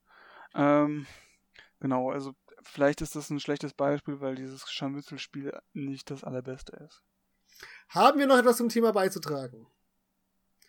Oder Schlussplädoyers? Also ich glaube, ich glaube, wir haben, wir haben lang und breit über die unterschiedlichen Spielsysteme quasi äh, gesprochen. Was mir noch einfällt, haben wir eigentlich, äh, haben wir irgendwas vergessen, was es gibt? Ich glaube schon, ne? Also ich glaube, so Flottensysteme haben wir gar nicht besprochen, ne? Da haben wir auch niemanden jetzt so. Also wenn man die, ich meine, die sind ja nochmal was eigenes eigentlich, ne? Flottenspiele. Ich weiß nicht, ob es noch irgendwas gibt. Also von den wenigen Flottenspielen, die ich dir sagen könnte, würde ich die tatsächlich bei den ähm, Squad-basierten machen, aber mit bestimmten Bewegungsregeln. Aber ja, das wäre nochmal ein interessanter Punkt. Aber ich gehe da, ich gehe da mit Christian mit. Ich glaube, das ist tatsächlich unter dem großen Punkt Squad-basiert abzustempeln. Also das Ding ist, es ist irgendwo im Übergang, ist ein bisschen Übergang zu finden. Wenn ich mir jetzt so ähm, Drop, äh, Drops Fleet, Fleet Commander. Du hast eine klar definierte, eingeschränkte Bewegung, ähnlich wie in einem Rank and File, wo auch Flanken und Ausrichtung was wichtig ist. Hast aber letzten Endes dann Gruppen, die eine bestimmte Formation Abstand zueinander halten müssen, zum Teil. Also das ist auch so ein bisschen was wie Einheiten. Ähm, Firestorm Armada, wenn ich mich noch an äh, Dystopian Wars erinnere, ist dann nicht ganz unähnlich. Aber ja, wäre noch, wäre noch mal ein interessanter Punkt. Okay, dann haben wir euch jetzt lang genug mit unserer Plauderei unterhalten. Wir können noch mal zu den Schlussworten kommen. Ja. Ich sage, spielt das, was euch Spaß macht. Ich habe eine klare Präferenz zwischenzeitlich entwickelt für Skirmisher, das, weil die meisten anderen sie nicht mehr in meiner Lebenswirklichkeit zurechtfinden, aber auch andere Töchter haben schöne äh, Mütter und umgekehrt. es gibt schon noch so manche Spiele, was mich reizt. Manuel Jonas, letzte Worte. Ja, ich kann auch nur sagen, spielt das, äh, worauf ihr Lust habt, wofür ihr vor allem auch Mitspieler findet, weil sonst äh, hat alles keinen Wert. Ähm, ja, und ich sag mal so, auch die teuerste Armee wächst halt über die Zeit. Manuel? Ja. Ich kann, ich kann Christian Jonas nur beipflichten. Spielt das, worauf ihr Lust habt, spielt das, wo euch die Figuren ansprechen und die Regeln. Scheut nicht davor, auch mal was anderes auszuprobieren und verteufelt die anderen Systemarten nicht. Danke, auf Wiedersehen.